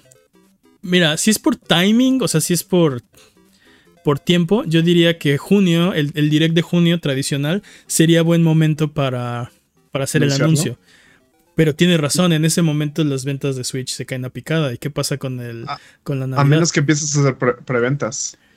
yo creo, que, yo creo que van a hacer el anuncio en enero y lo van a lanzar así. A principios de enero van a hacer el anuncio y lo van a lanzar a mediados de febrero, como dices. Es muy tarde, es muy poco tiempo. a mediados de marzo es muy poco tiempo para marinar esos jugos capitalistas. Yo creo que va a ser el 26, de, diciembre. ¿A quién necesitas convencer que no puede, que no puede enterarse en esa cantidad de tiempo? No convencer, avisarles, porque, o sea, no todo el mundo hace un podcast de videojuegos semanal como tú y yo, ¿no? O sea, hay mucha gente que no se entera, o sea, no, no ven las noticias, no, no, no, no están. Eh, pero eventualmente con los meses ven una nota, ven a, lo mejor algo pasa, ¿no? De está rompiendo récord de preventa, como dice Jimmy, ¿no? Este, y, y, y, ay, ¿a poco va a salir un nuevo Nintendo? Y así te enteras. Entonces creo, creo, creo que el, o sea, el tiempo entre, y, aplica también para videojuegos, aplica para todo. El tiempo entre anuncio y lanzamiento, eh, es para darle tiempo a todo mundo que sepa que está esta cosa, ¿no? Y, digo, ya, uh. ya cercano al lanzamiento, pues generar hype. Pero si anuncias en enero y sacas en marzo, pues ya estás en. Ah, hype, hype, hype, ¿no? Sí, pues.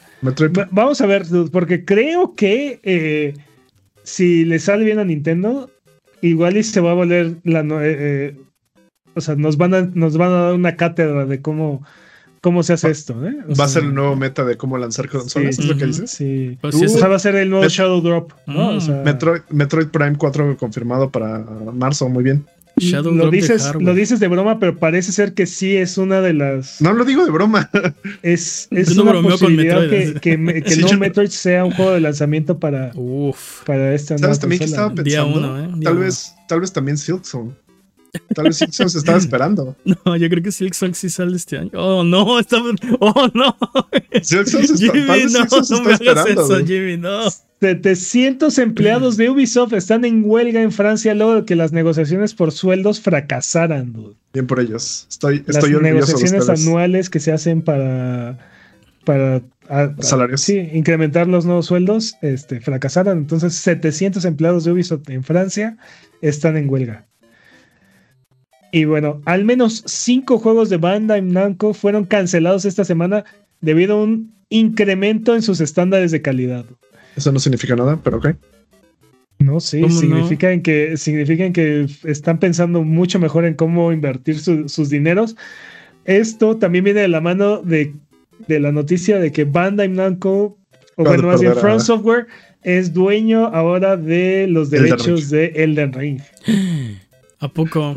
¿No eran dueños de los derechos del Elden Ring? No, los tenía Bandai Namco. Bandai es su, su publisher, ah. entonces. Gracias a la inversión de PlayStation y Tencent, este, ahora son. Ahora son dueños. dueños de la IP. Oh, qué bueno. Digo, o sea. Eso les pasa por no dejarnos tener juegos en pantallas de carga. Parece ser que el DLC se ha venido retrasando por estos asuntos legales. Entonces, muy bien. O sea, digo, qué malo si eres Bandai Namco, ¿no? Pero, eh, o sea, seamos honestos. El que hizo el juego lo que es, el que hizo el desarrollo fue From, ¿no? Sí. El que debería tener control sobre eso debería ser From.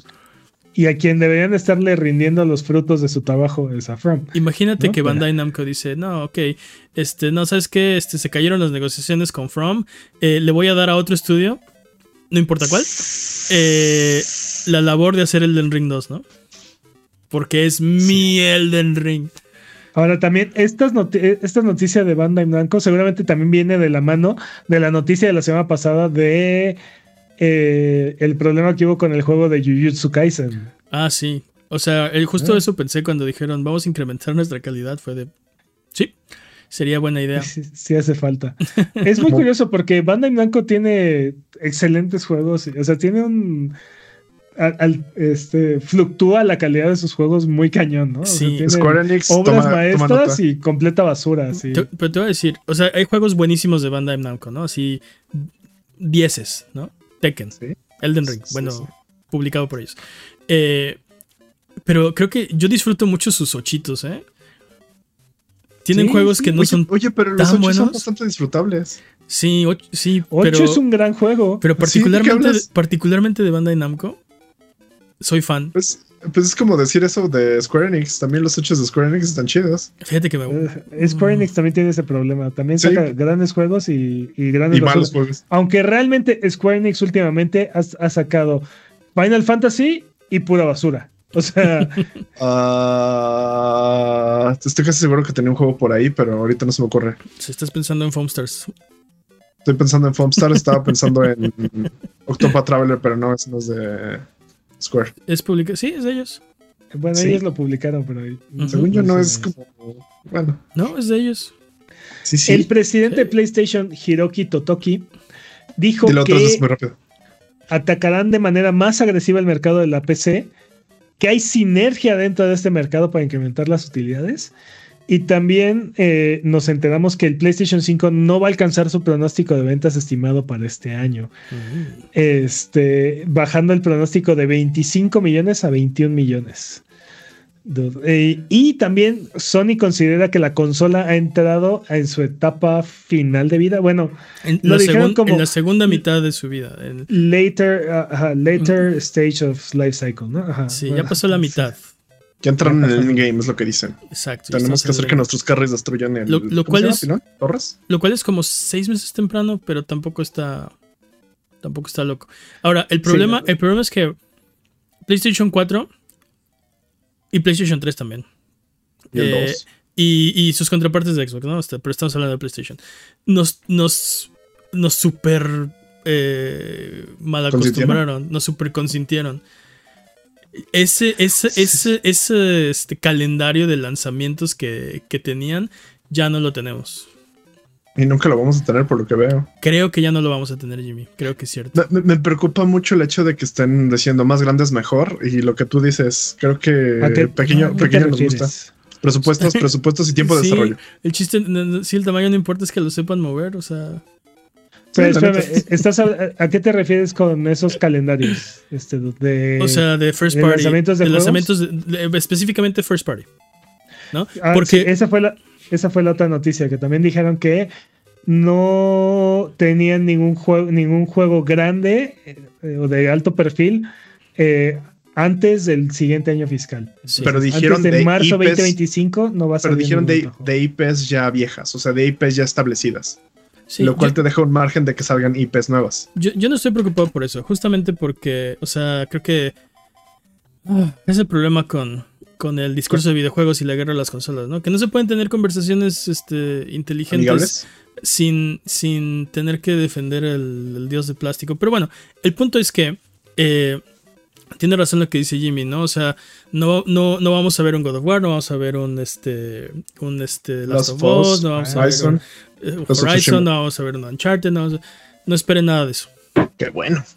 o sea, Sony no dijo no vamos a hacer juegos first party. Sony no dijo. Que, que, también es posible, ¿eh? O sea, si, si no.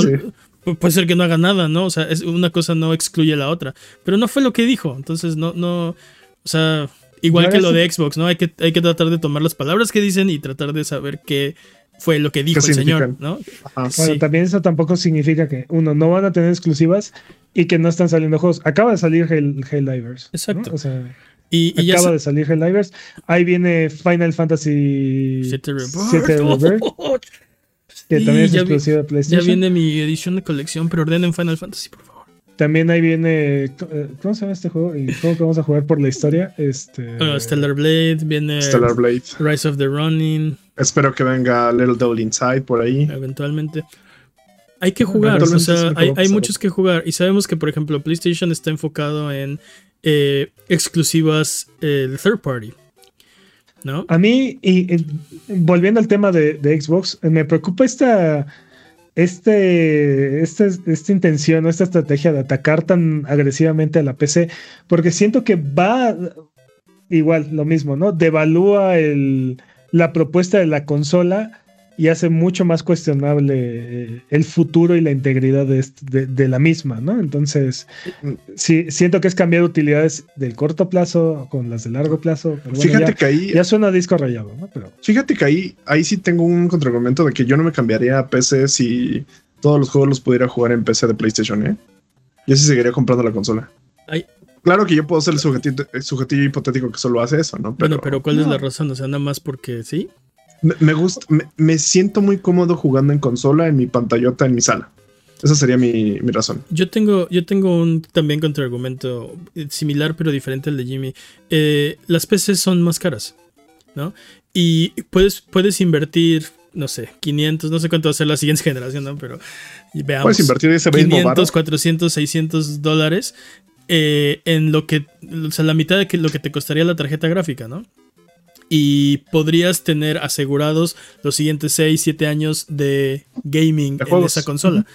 Eh, entonces, estoy de acuerdo en que, en que devalúa eh, la marca, pero creo que hay un argumento ahí de coexistencia o de ecosistema, ¿no? Una palabra que a Xbox ya no le gusta porque ahora, está, ahora están en plataformas. Pero creo que hay un argumento para un ecosistema donde eh, ese, parte de ese ecosistema es una oferta en PC, ¿no? La, diferencia, como dije hace rato, si, si están llegando entre plataforma y ecosistema, es que ecosistema es cerrado y plataforma es abierta. Ah, no lo sé, dude, porque. Eh, y digo, entiendo las, conveniencias y la comunidad de una consola, eh, las cuales son muchas, ¿no? Todos los juegos siempre corren, siempre funcionan, no, no, tienes que preocuparte por. A veces. Estar buscando este.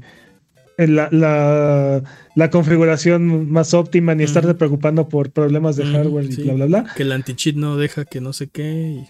Pero el Steam, particularmente a mí, el Steam Deck me ha hecho un creyente, dude. Y, y sí me está convirtiendo definitivamente a, exclusivamente jugar en, PC, dude. Es, muy impresionante.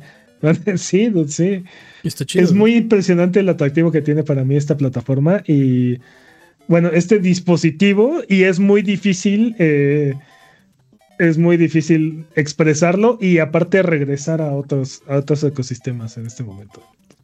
Traidor, maldito traidor, es abandonaste. No, pero ese es el chiste, ese es justo el propósito de, de del ecosistema, no, de, llegar a los jugadores eh, donde prefieren jugar, ¿no? Yo creo que mi, única queja sería que no tuvieran crossplay. Esa sería mi única queja. Ah, claro.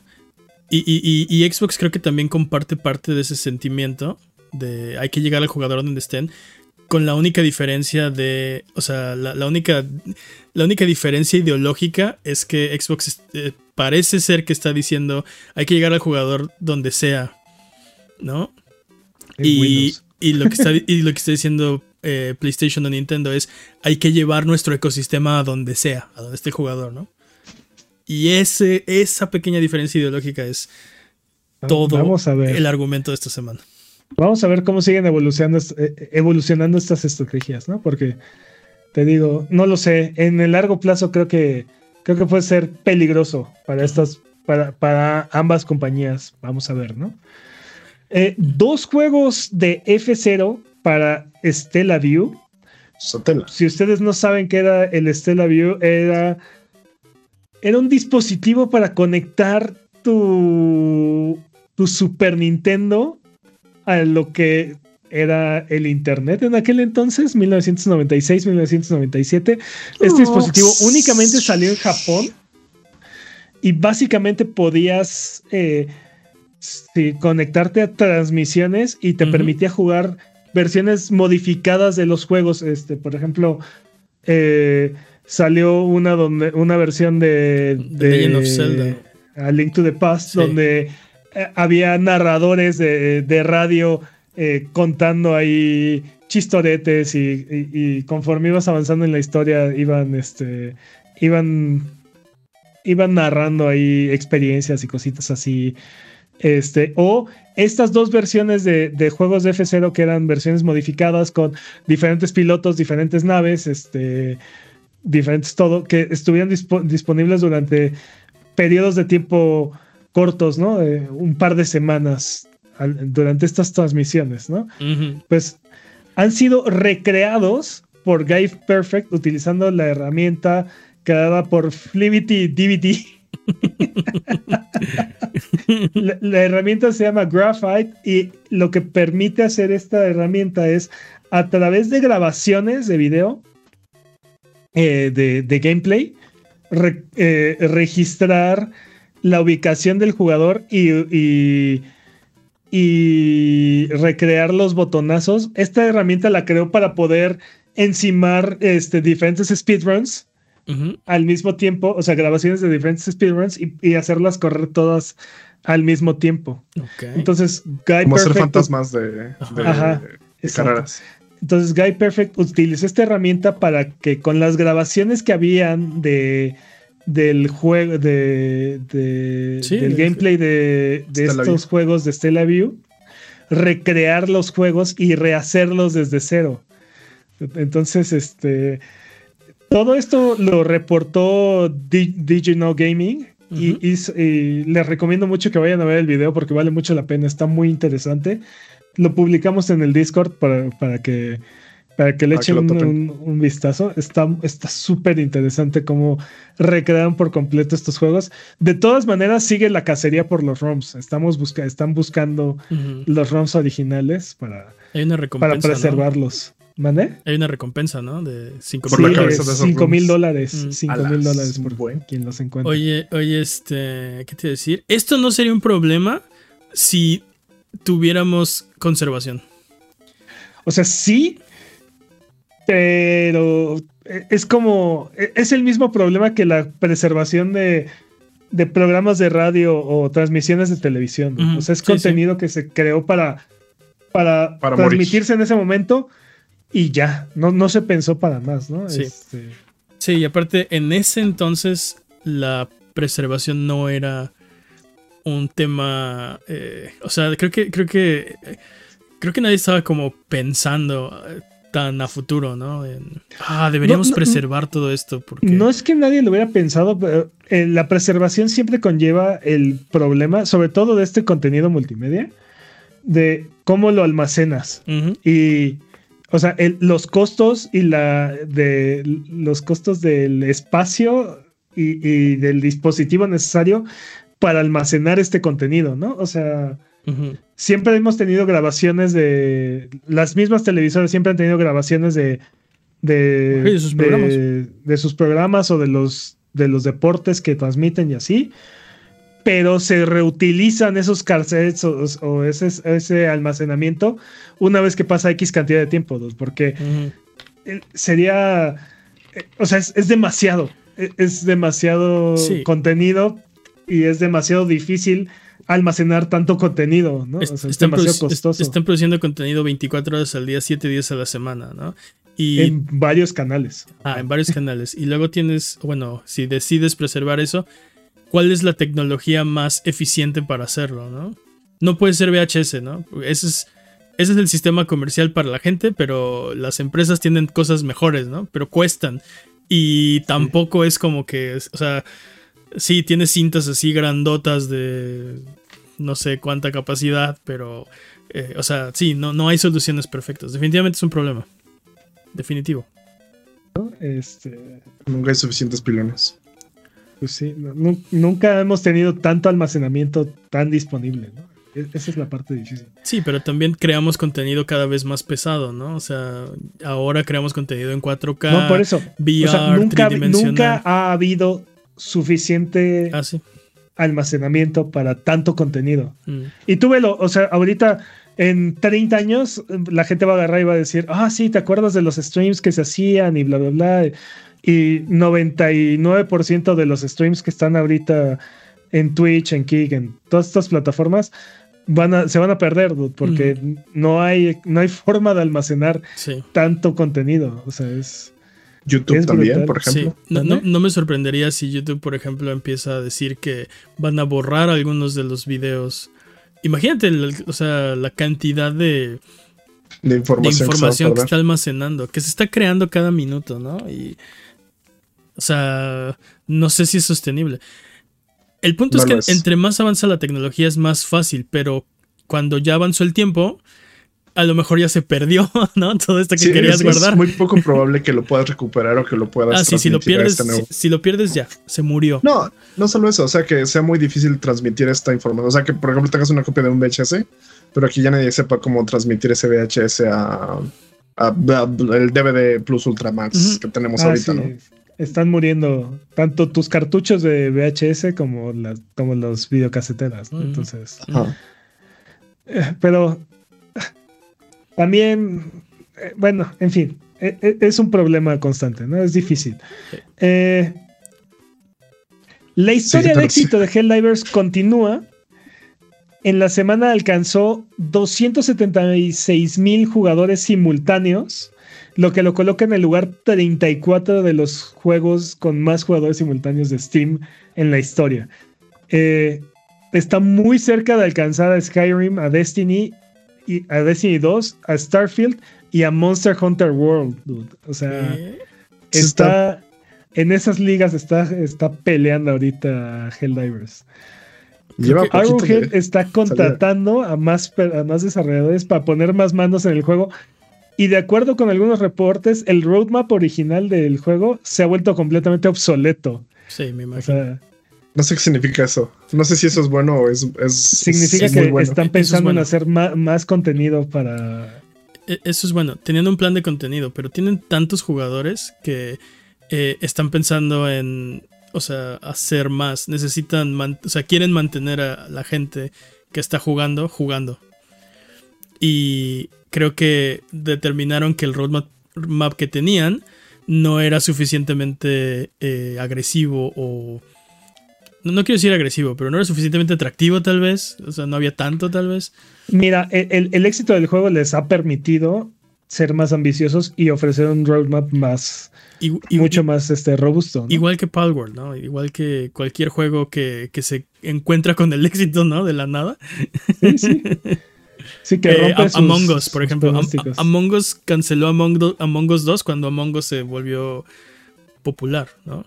Y dirás, pero eso no es malo. No, eso es algo bueno, ¿no? O sea, están decidiendo poner, o sea, echar toda la carne al asador en este proyecto y atender a la gente que ya está jugando en vez de hacer un Overwatch 2, ¿no?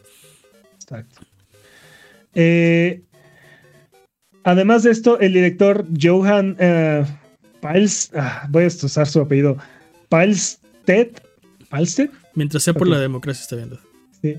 Está muy activo en Twitter y mencionó que el juego jamás va a tener PvP eh, y que espera que los espera con los brazos cruzados, con los dedos cruzados que los servidores puedan sobrevivir el fin de semana. y tengo reportes de que no lo están logrando, ¿eh? por cierto. Este, Y bueno, otro de los comentarios interesantes eh, es que los juegos deben ganarse el derecho a monetizar. Y dice que si la gente quiere apoyar el juego, debe de poder hacerlo, pero no deben estar obligados a ello. Entonces, creo que es algo muy interesante eh, viniendo una persona que está publicando un juego Games as a Service y es todo lo contrario de lo que hemos visto que ha estado pasando en la, en la industria últimamente, ¿no? Sí, sí está interesante. Hasta parece, hasta parece que si tratas bien a tus clientes te va mejor, ¿no? Sí, es, muy pronto, el juego es muy joven, ¿no? Pero. Pero tiene, cosas, tiene cosas que no nos han dado otros juegos como servicio. Sí. Y lo sabes. definitivamente es eh, una de las monetizaciones. Eh, ¿Más amigables? sí, más amigables, tal vez. Eh, y, no sé, me, me, sorprendió al principio cuando vi que tenía currencies y tienda y bla, bla, bla. Pues, obviamente. ¿De chico palo? Sí, estamos, me muy ciscados, pero, hemos tenido muy malas experiencias. Este, pero ya una vez que lo empiezas a probar y ves cómo funciona y ves que todo te lo puedes, o sea, todo lo puedes desbloquear en el juego jugando. Y, yo sé, eso hace 10 años. hace, veces, hace 10 años eso era, eso era. Eso era suciedad, eso era basura. Porque era de. Antes los juegos te daban estas recompensas, o sea, por jugar. Y los desarrolladores te decían, sí, mi juego también. Sí, pero tu juego necesita 500 horas para desbloquear el primer skin, este Battlefront 2, no manches, ¿no? Eh, eh, entonces, o sea, viendo Helldivers 2, eh, no es una cantidad... Siento que si Helldivers 2 hubiera salido en un momento en el que no había microtransacciones y monetización, probablemente hubiera sido muy similar. O sea, hubiera requerido una cantidad de tiempo similar para desbloquear la mayoría de las cosas, ¿no? Entonces no está. O sea, sí, no se siente que el juego te esté poniendo el pie para que le metas dinero y compres. exacto. Y te dan los dineros de premium, te los da el juego. A cuenta gotas, ¿no? Pero. No, pero aparte los puedes buscar en el. O sea, los, puedes los sacas jugando. Sí, los sacas jugando tal cual. Puedes entrar específicamente a farmearlos. Digo. Sí, y, no se siente muy. No se siente imposible la curva. O sea, por ejemplo, el. El, el, pase de batalla, el pase de temporada, eh, el Season Pass este, Premium, cuesta mil, mil dineros, ¿no? Este, Mil moneditos de Timidali. Pero eh, en el pase de, temporada original hay que como 700, ¿no? Sí, hemos, en lo poquito que hemos jugado hasta el momento hemos encontrado como 200 más. Entonces, o sea, es bastante lograble. Yo ya tengo 960, me faltan 40 dólares. Yo me acabo de dar cuenta que se podían comprar, entonces tengo 100. Pero sí, el punto es que sí se puede lograr. O sea, en una, en una sesión más puedo desbloquear el, el Battle Pass Premium si quiero, ¿no? O esperarme al siguiente, porque tampoco creo que lo que hay ahí. Eh, bueno, no he visto nada que me llame mucho la atención. Y estoy, seguro, y estoy seguro que van a sacar otro Battle Pass, ¿no? Yo, los quiero desbloquear todos por completionist, dude. Ah, sí, lo mismo, lo mismo opino. Aunque bueno, yo, yo quién soy para opinar, porque yo soy, yo compré la edición, este. Sí, tú eres súper ciudadano, ¿no? Tú, no, no sé por qué hablas con la basura como nosotros, pero. Eres más demócrata que nosotros. Es más democrático, soy, muy fan, nada más. Eso es todo. yo, yo, eh. yo me arrepentí de no haber hecho eso, ¿eh? Porque está muy bueno y la armadura que te dan. Está, eh, está chida. Está, coqueta, está coqueta, pero. Es que, es que es ligera. No. ¿No? ¿Es mediana? No, es mediana. La que yo traigo eh, es mediana. Ah, Yo la que yo traigo es, ligera y me matan muy rápido. Yo no tengo las armaduras ligeras ninguna, pero bueno. Pero, pero corro como el viento. Hay, una en el pase normal, es la primera armadura que te venden. No tengo. el, otro día lo revisé. Tengo puras armaduras medianas y pesadas. No tengo ligeras. La, primer, la primera armadurita que te venden en el pase normal es, es ligera. Entonces no la he desbloqueado. Pero bueno. Se la saltó, se la saltó. Sí. Eh, ahorita seguimos platicando de eso. Eh, sí, dentro del juego. Casi no se nota nuestra obsesión con ese juego. Está increíble, deberían jugarlo. Se los recomendamos mucho. Forever Skies será exclusivo de PlayStation 5 y PC. Aparentemente Sony y Far From Home han estado trabajando en este juego juntos eh, en secreto por años. Entonces. ¿Qué es Forever Skies, Peps? Es no entiendo exactamente bien. Parece ser que es un juego de supervivencia, pero también este, tiene elementos de, de construir tu nave y algo así. O sea, no, no sabría decirte exactamente. Entiendo que este juego está en Early Access en PC. Pero quiero decir que cuando el lanzamiento, eh, la versión 1.0 salga, va a ser exclusivo de consolas en PlayStation 5. Es correcto. Ok. Ok, y sale este año, ¿no? Sale este año, así es. Se ve bastante bien. Sí, te digo, no sabré decirte exactamente de qué va el juego. Sé que tiene elementos de supervivencia, tiene elementos de construir tu nave, tu nave espacial y así, pero.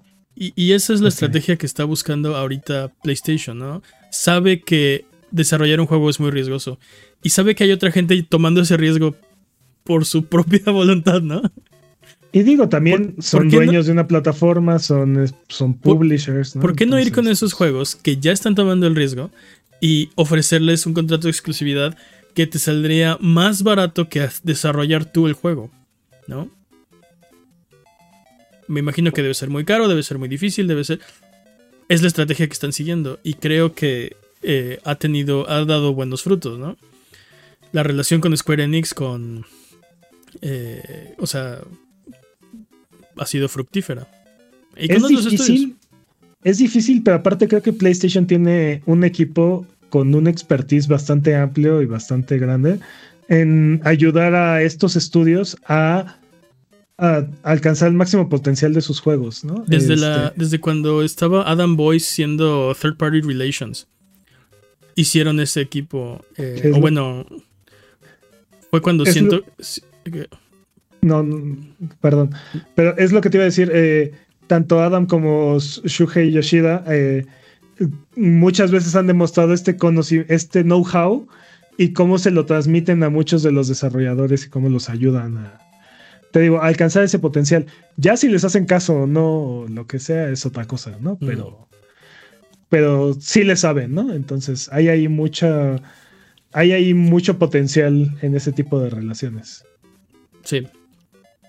Pues la COFESE reportó en el diario oficial de la Federación aquí en México que Amazon y Mercado Libre tienen 85% del mercado de e-commerce en menudeo en México. Y eh, eh, marcan que entre las barreras ah, de competitividad que hay, eh, es agregar servicios de suscripción y de streaming a sus programas de lealtad. por lo que es muy probable que Prime Gaming se vea afectado aquí en México en un futuro no muy lejano. Entonces. Y también Mercado. ¿Cómo se llama el otro? En Mercado Libre. Eh, Mercado Libre tiene únicamente. ¿no? ¿Cómo se llama? No, no, se me olvidó cómo se llama, pero en su nivel 6 de lealtad te ofrece con descuento acceso a Star Plus y a Disney Plus. Entonces, no sé si tienen algo de gaming como tal, pero sí, esto afecta a Amazon Prime Video y a Twitch Prime y Prime Gaming. Y Prime Gaming, ¿no? Entonces, este, vamos a ver cómo, cómo va evolucionando esto, pero pues sí, abusados ahí, ¿no? Este, todavía como tal no, no, no hemos tenido ningún este ninguna consecuencia todavía, pero seguramente se van a ver afectados ahí. Ahora, ¿tú crees que esto es algo bueno o algo malo? Porque en parte, ok, afecta a los servicios y no sé qué, pero creo que, o sea, el panorama distópico donde, donde no hay otros, o sea, no hay competencia, no hay eh, otros actores menores en esa misma industria, creo que es peor, ¿no? Creo que, o sea, creo que es obligación del gobierno, de los gobiernos en general, promover la competencia y romper los monopolios o duopolios que vayan presentes, ¿no? Entonces, creo que sí es necesario romper la hegemonía del e-commerce que, que estamos viendo en este momento, pero pues veo muy difícil o sea, listaron tres problemas. Este, no, los tengo aquí apuntados todos a la mano, pero uno era algo así como el alto costo del, eh, el alto costo y lo difícil que es eh, poner tu tienda en línea. Eh, otro era estos, estos este, servicios que agregan a sus programas de lealtad. Y el otro era el, los problemas de resolver los problemas de paquetería y de, y de entrega, ¿no? Y entonces, eh, o sea, sí, está súper perro que crear un ambiente donde eh, todos puedan acceder a, todos los que pongan su tienda en línea puedan acceder a este tipo de servicios, ¿no? Entonces va a estar muy interesante ver qué propone el gobierno mexicano, porque les estaba pidiendo aparte de que rompieran estas, estos servicios de estos servicios de sus programas de suscripción, les estaba pidiendo que les dieran acceso a las, a las APIs para poder eh, brindar el servicio de back office o back, backbox o Boybox. Boybox. Este, para que pudieran proveer el servicio de la tienda y para que pudieran y que las entregas fueran hechas por un tercero que ofreciera el mismo servicio con las mismas, este, con las mismas, este, con los mismos costos y los mismos, este, sí, beneficios. O sea, básicamente romper el servicio de, de, entrega con Prime y entrega con Full de, de, Mercado Libre. Está, está interesante, creo que está, tiene una buena intención. Vamos a ver cómo nos afecta. Eh, de entrada, pues parece ser que nos va a subir el costo, ¿no? o, por lo menos va a ser un servicio aparte que no esté incluido en Prime. Sí, vamos a ver, vamos a ver cómo va evolucionando, porque aparte también Amazon eh, le está subiendo el precio a, a, Prime. Video en Estados Unidos, ¿no? Eh, acaba de quitarle acaba de ponerle anuncios le acaba de quitar doble Atmos al, servicio base y le quiere meter anuncios al, mismo, ¿no? Mm, mm. Quiere cobrarte otros 3, 4 dólares por no tener los anuncios que no tenías. Exacto. Entonces, pues ya tiene, ya tienen chivo expiatorio, ¿no? Quieren echarle la culpa. ¿Qué clase de Ubisoft es, este, es este tal Amazon? Pero bueno, vamos a ver cómo evoluciona esto. Tiempo. ¡Tiempo! ¿Qué clase de Ubisoft es este tal Amazon? Vamos de regreso. Qué horrible tiempo. Sí. Porque es hora de frotar la lámpara maravillosa y subirnos a las alfombras voladoras para irnos a la tierra de los descuentos. Arbano, ¿qué nos tiene esta semana? Esta semana en sus servicios de suscripción en Game Pass tenemos un juego sorpresa Tales of Arise llega el 20 de febrero. Uf. Eh, no estaba listado. Ya tenemos los juegos que van a llegar a PlayStation Plus de, febrero, de, tanto de Extra como de Deluxe. Tales of Arise, Tales of Cestria, The Outer, Worlds Space Choice Edition y Assassin's Creed Valhalla, entre otros, este, encabezan la, lista. Como, mil horas de juego ahí. Tales of Arise.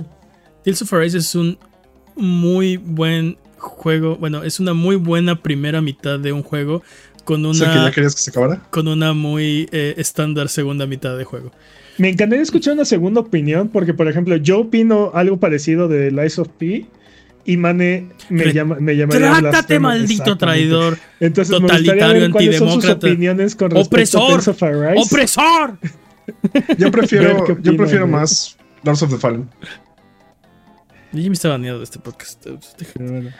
En Netflix, Hablando de opresores. Pinball Masters acaba de llegar y estoy muy emocionado por este juego. Que a nadie más le interesa, yo lo sé, pero bueno. A mí me interesa, pero está en Netflix. Me perdiste en Netflix, dude. O sea. A mí me gusta mucho el video pinball. No sé, no sé ustedes. Pero, a mí me pero no lo puedes jugar en otra cosa que. Bueno, X. Y bueno, eh, Prime acaba de subir Tempest 4000, así es que aprovechen mientras todavía pueden. Este sigan ahí acumulando sus jueguitos gratuitos, bueno, incluidos en su servicio. En las tiendas digitales en PlayStation Prototype 2 está en 6 dólares, Firewatch está en 4. En Xbox Dead Island Definitive Edition, Dead Island Definitive Collection está en 40 pesos. Eso es muy rápido. Y No More Heroes 3 está en 212 pesos. En Switch Hades está en 242 pesos. Juegazo. Y Bloodstained Ritual of the Night está en 270 pesos. Otro juegazo. En PC hay un paquete del Príncipe de Persia que incluye los 5 Príncipes de Persia a partir del remake de PlayStation 2. Y cuesta 180 pesos. También pueden comprar los juegos individuales por aproximadamente 40 pesos. Entonces. Ok. Y Está Insight y Limbo en 32 pesos. Es todo esto en Steam. Si ninguno de estos precios les parece, Dakar Desert Racing.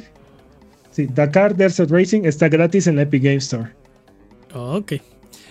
Entonces, Arbano, del turbante bien parado y la gema bien pulida. Si pudiéramos comprar solo uno de estos juegos, ¿cuál nos recomendaría? Yo les recomendaría. Ah,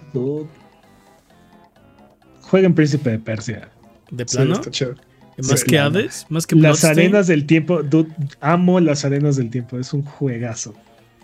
Y pues digo, ya, se, ya se le sienten los años. Ya están haciendo el remake. Ya se le sienten los años, pero por 40 pesos y bueno, 180 pesos por todos estos, esta saga de juegos de Príncipe de Persia.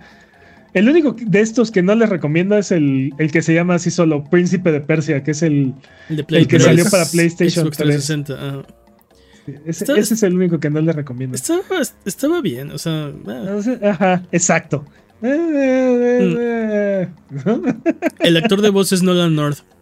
Y le dijeron específicamente que querían la voz de Nathan Drake para el príncipe.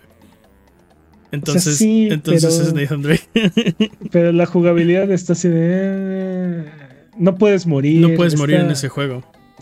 Cada vez que mueres te salva el tiempo. Una NPC. Sí, ah. mm. X. No, no se lo recomiendo tanto ese, pero todos los demás están bastante buenos. Ya se le sienten un poquito los años, pero. Dudes, también decirles, esta semana estuvo gratis y, igual y todavía lo alcanzan. Dead Island Riptide estuvo gratis en, en Steam. Les digo, si igual y si nos están viendo en vivo o sí, solo si nos están viendo en vivo, igual y todavía lo alcanzan. Es que se, va el 19, dude, entonces. Si nos están viendo en vivo, todas esas ofertas, el Arbano las pone en el Discord. Exacto. en el momento en el que se entera. Entonces, la, la, publicamos en el Discord. No alcanzó a estar en ninguno de los dos episodios por tiempos, pero bueno. Este. para que para que se enteren también, ¿no? Si les gusta Vayan acumulando, incrementando su biblioteca. Exacto. Si les gusta incrementar su backlog. Como a mí. ok, entonces, Príncipe de Persia, vamos de regreso. Porque Sonido Boom se transmite en vivo todos los viernes en la noche en youtube.com diagonal buget y aparece todos los lunes en tu plataforma de podcast de confianza y en formato de video en youtube.com diagonal arroba sonido bajo boom. Ah, también, por cierto, en vivo, también estamos en twitch.tv diagonal buget. Un saludo a los que están ahorita en Twitch conectados. Eh, dudes, ya nos vamos. Ha llegado la hora. Es hora de despedirnos y repartir democracia por toda la galaxia. Porque, los, porque los ideales de la supertierra no se van a esparcir solos. No, Jimmy, estoy a mitad de mi discurso, maldito sea. Los termínidos han llegado. Ah, ya. Eh, a Buget, ya nos vamos. Muchas gracias por escucharnos el día de hoy. Muchas gracias por vernos. Muchas gracias por sus comentarios. Muchas gracias por su buena onda. Muchas gracias, Jimmy. Felices botones democráticos para todos. Muchas gracias, Peps. Un placer, como siempre. Muchas gracias al Chat Chat Buget que se desveló aquí con nosotros. ¿Algo que quieran decir antes de terminar el episodio de esta semana? Democracia. democracia. Bye bye.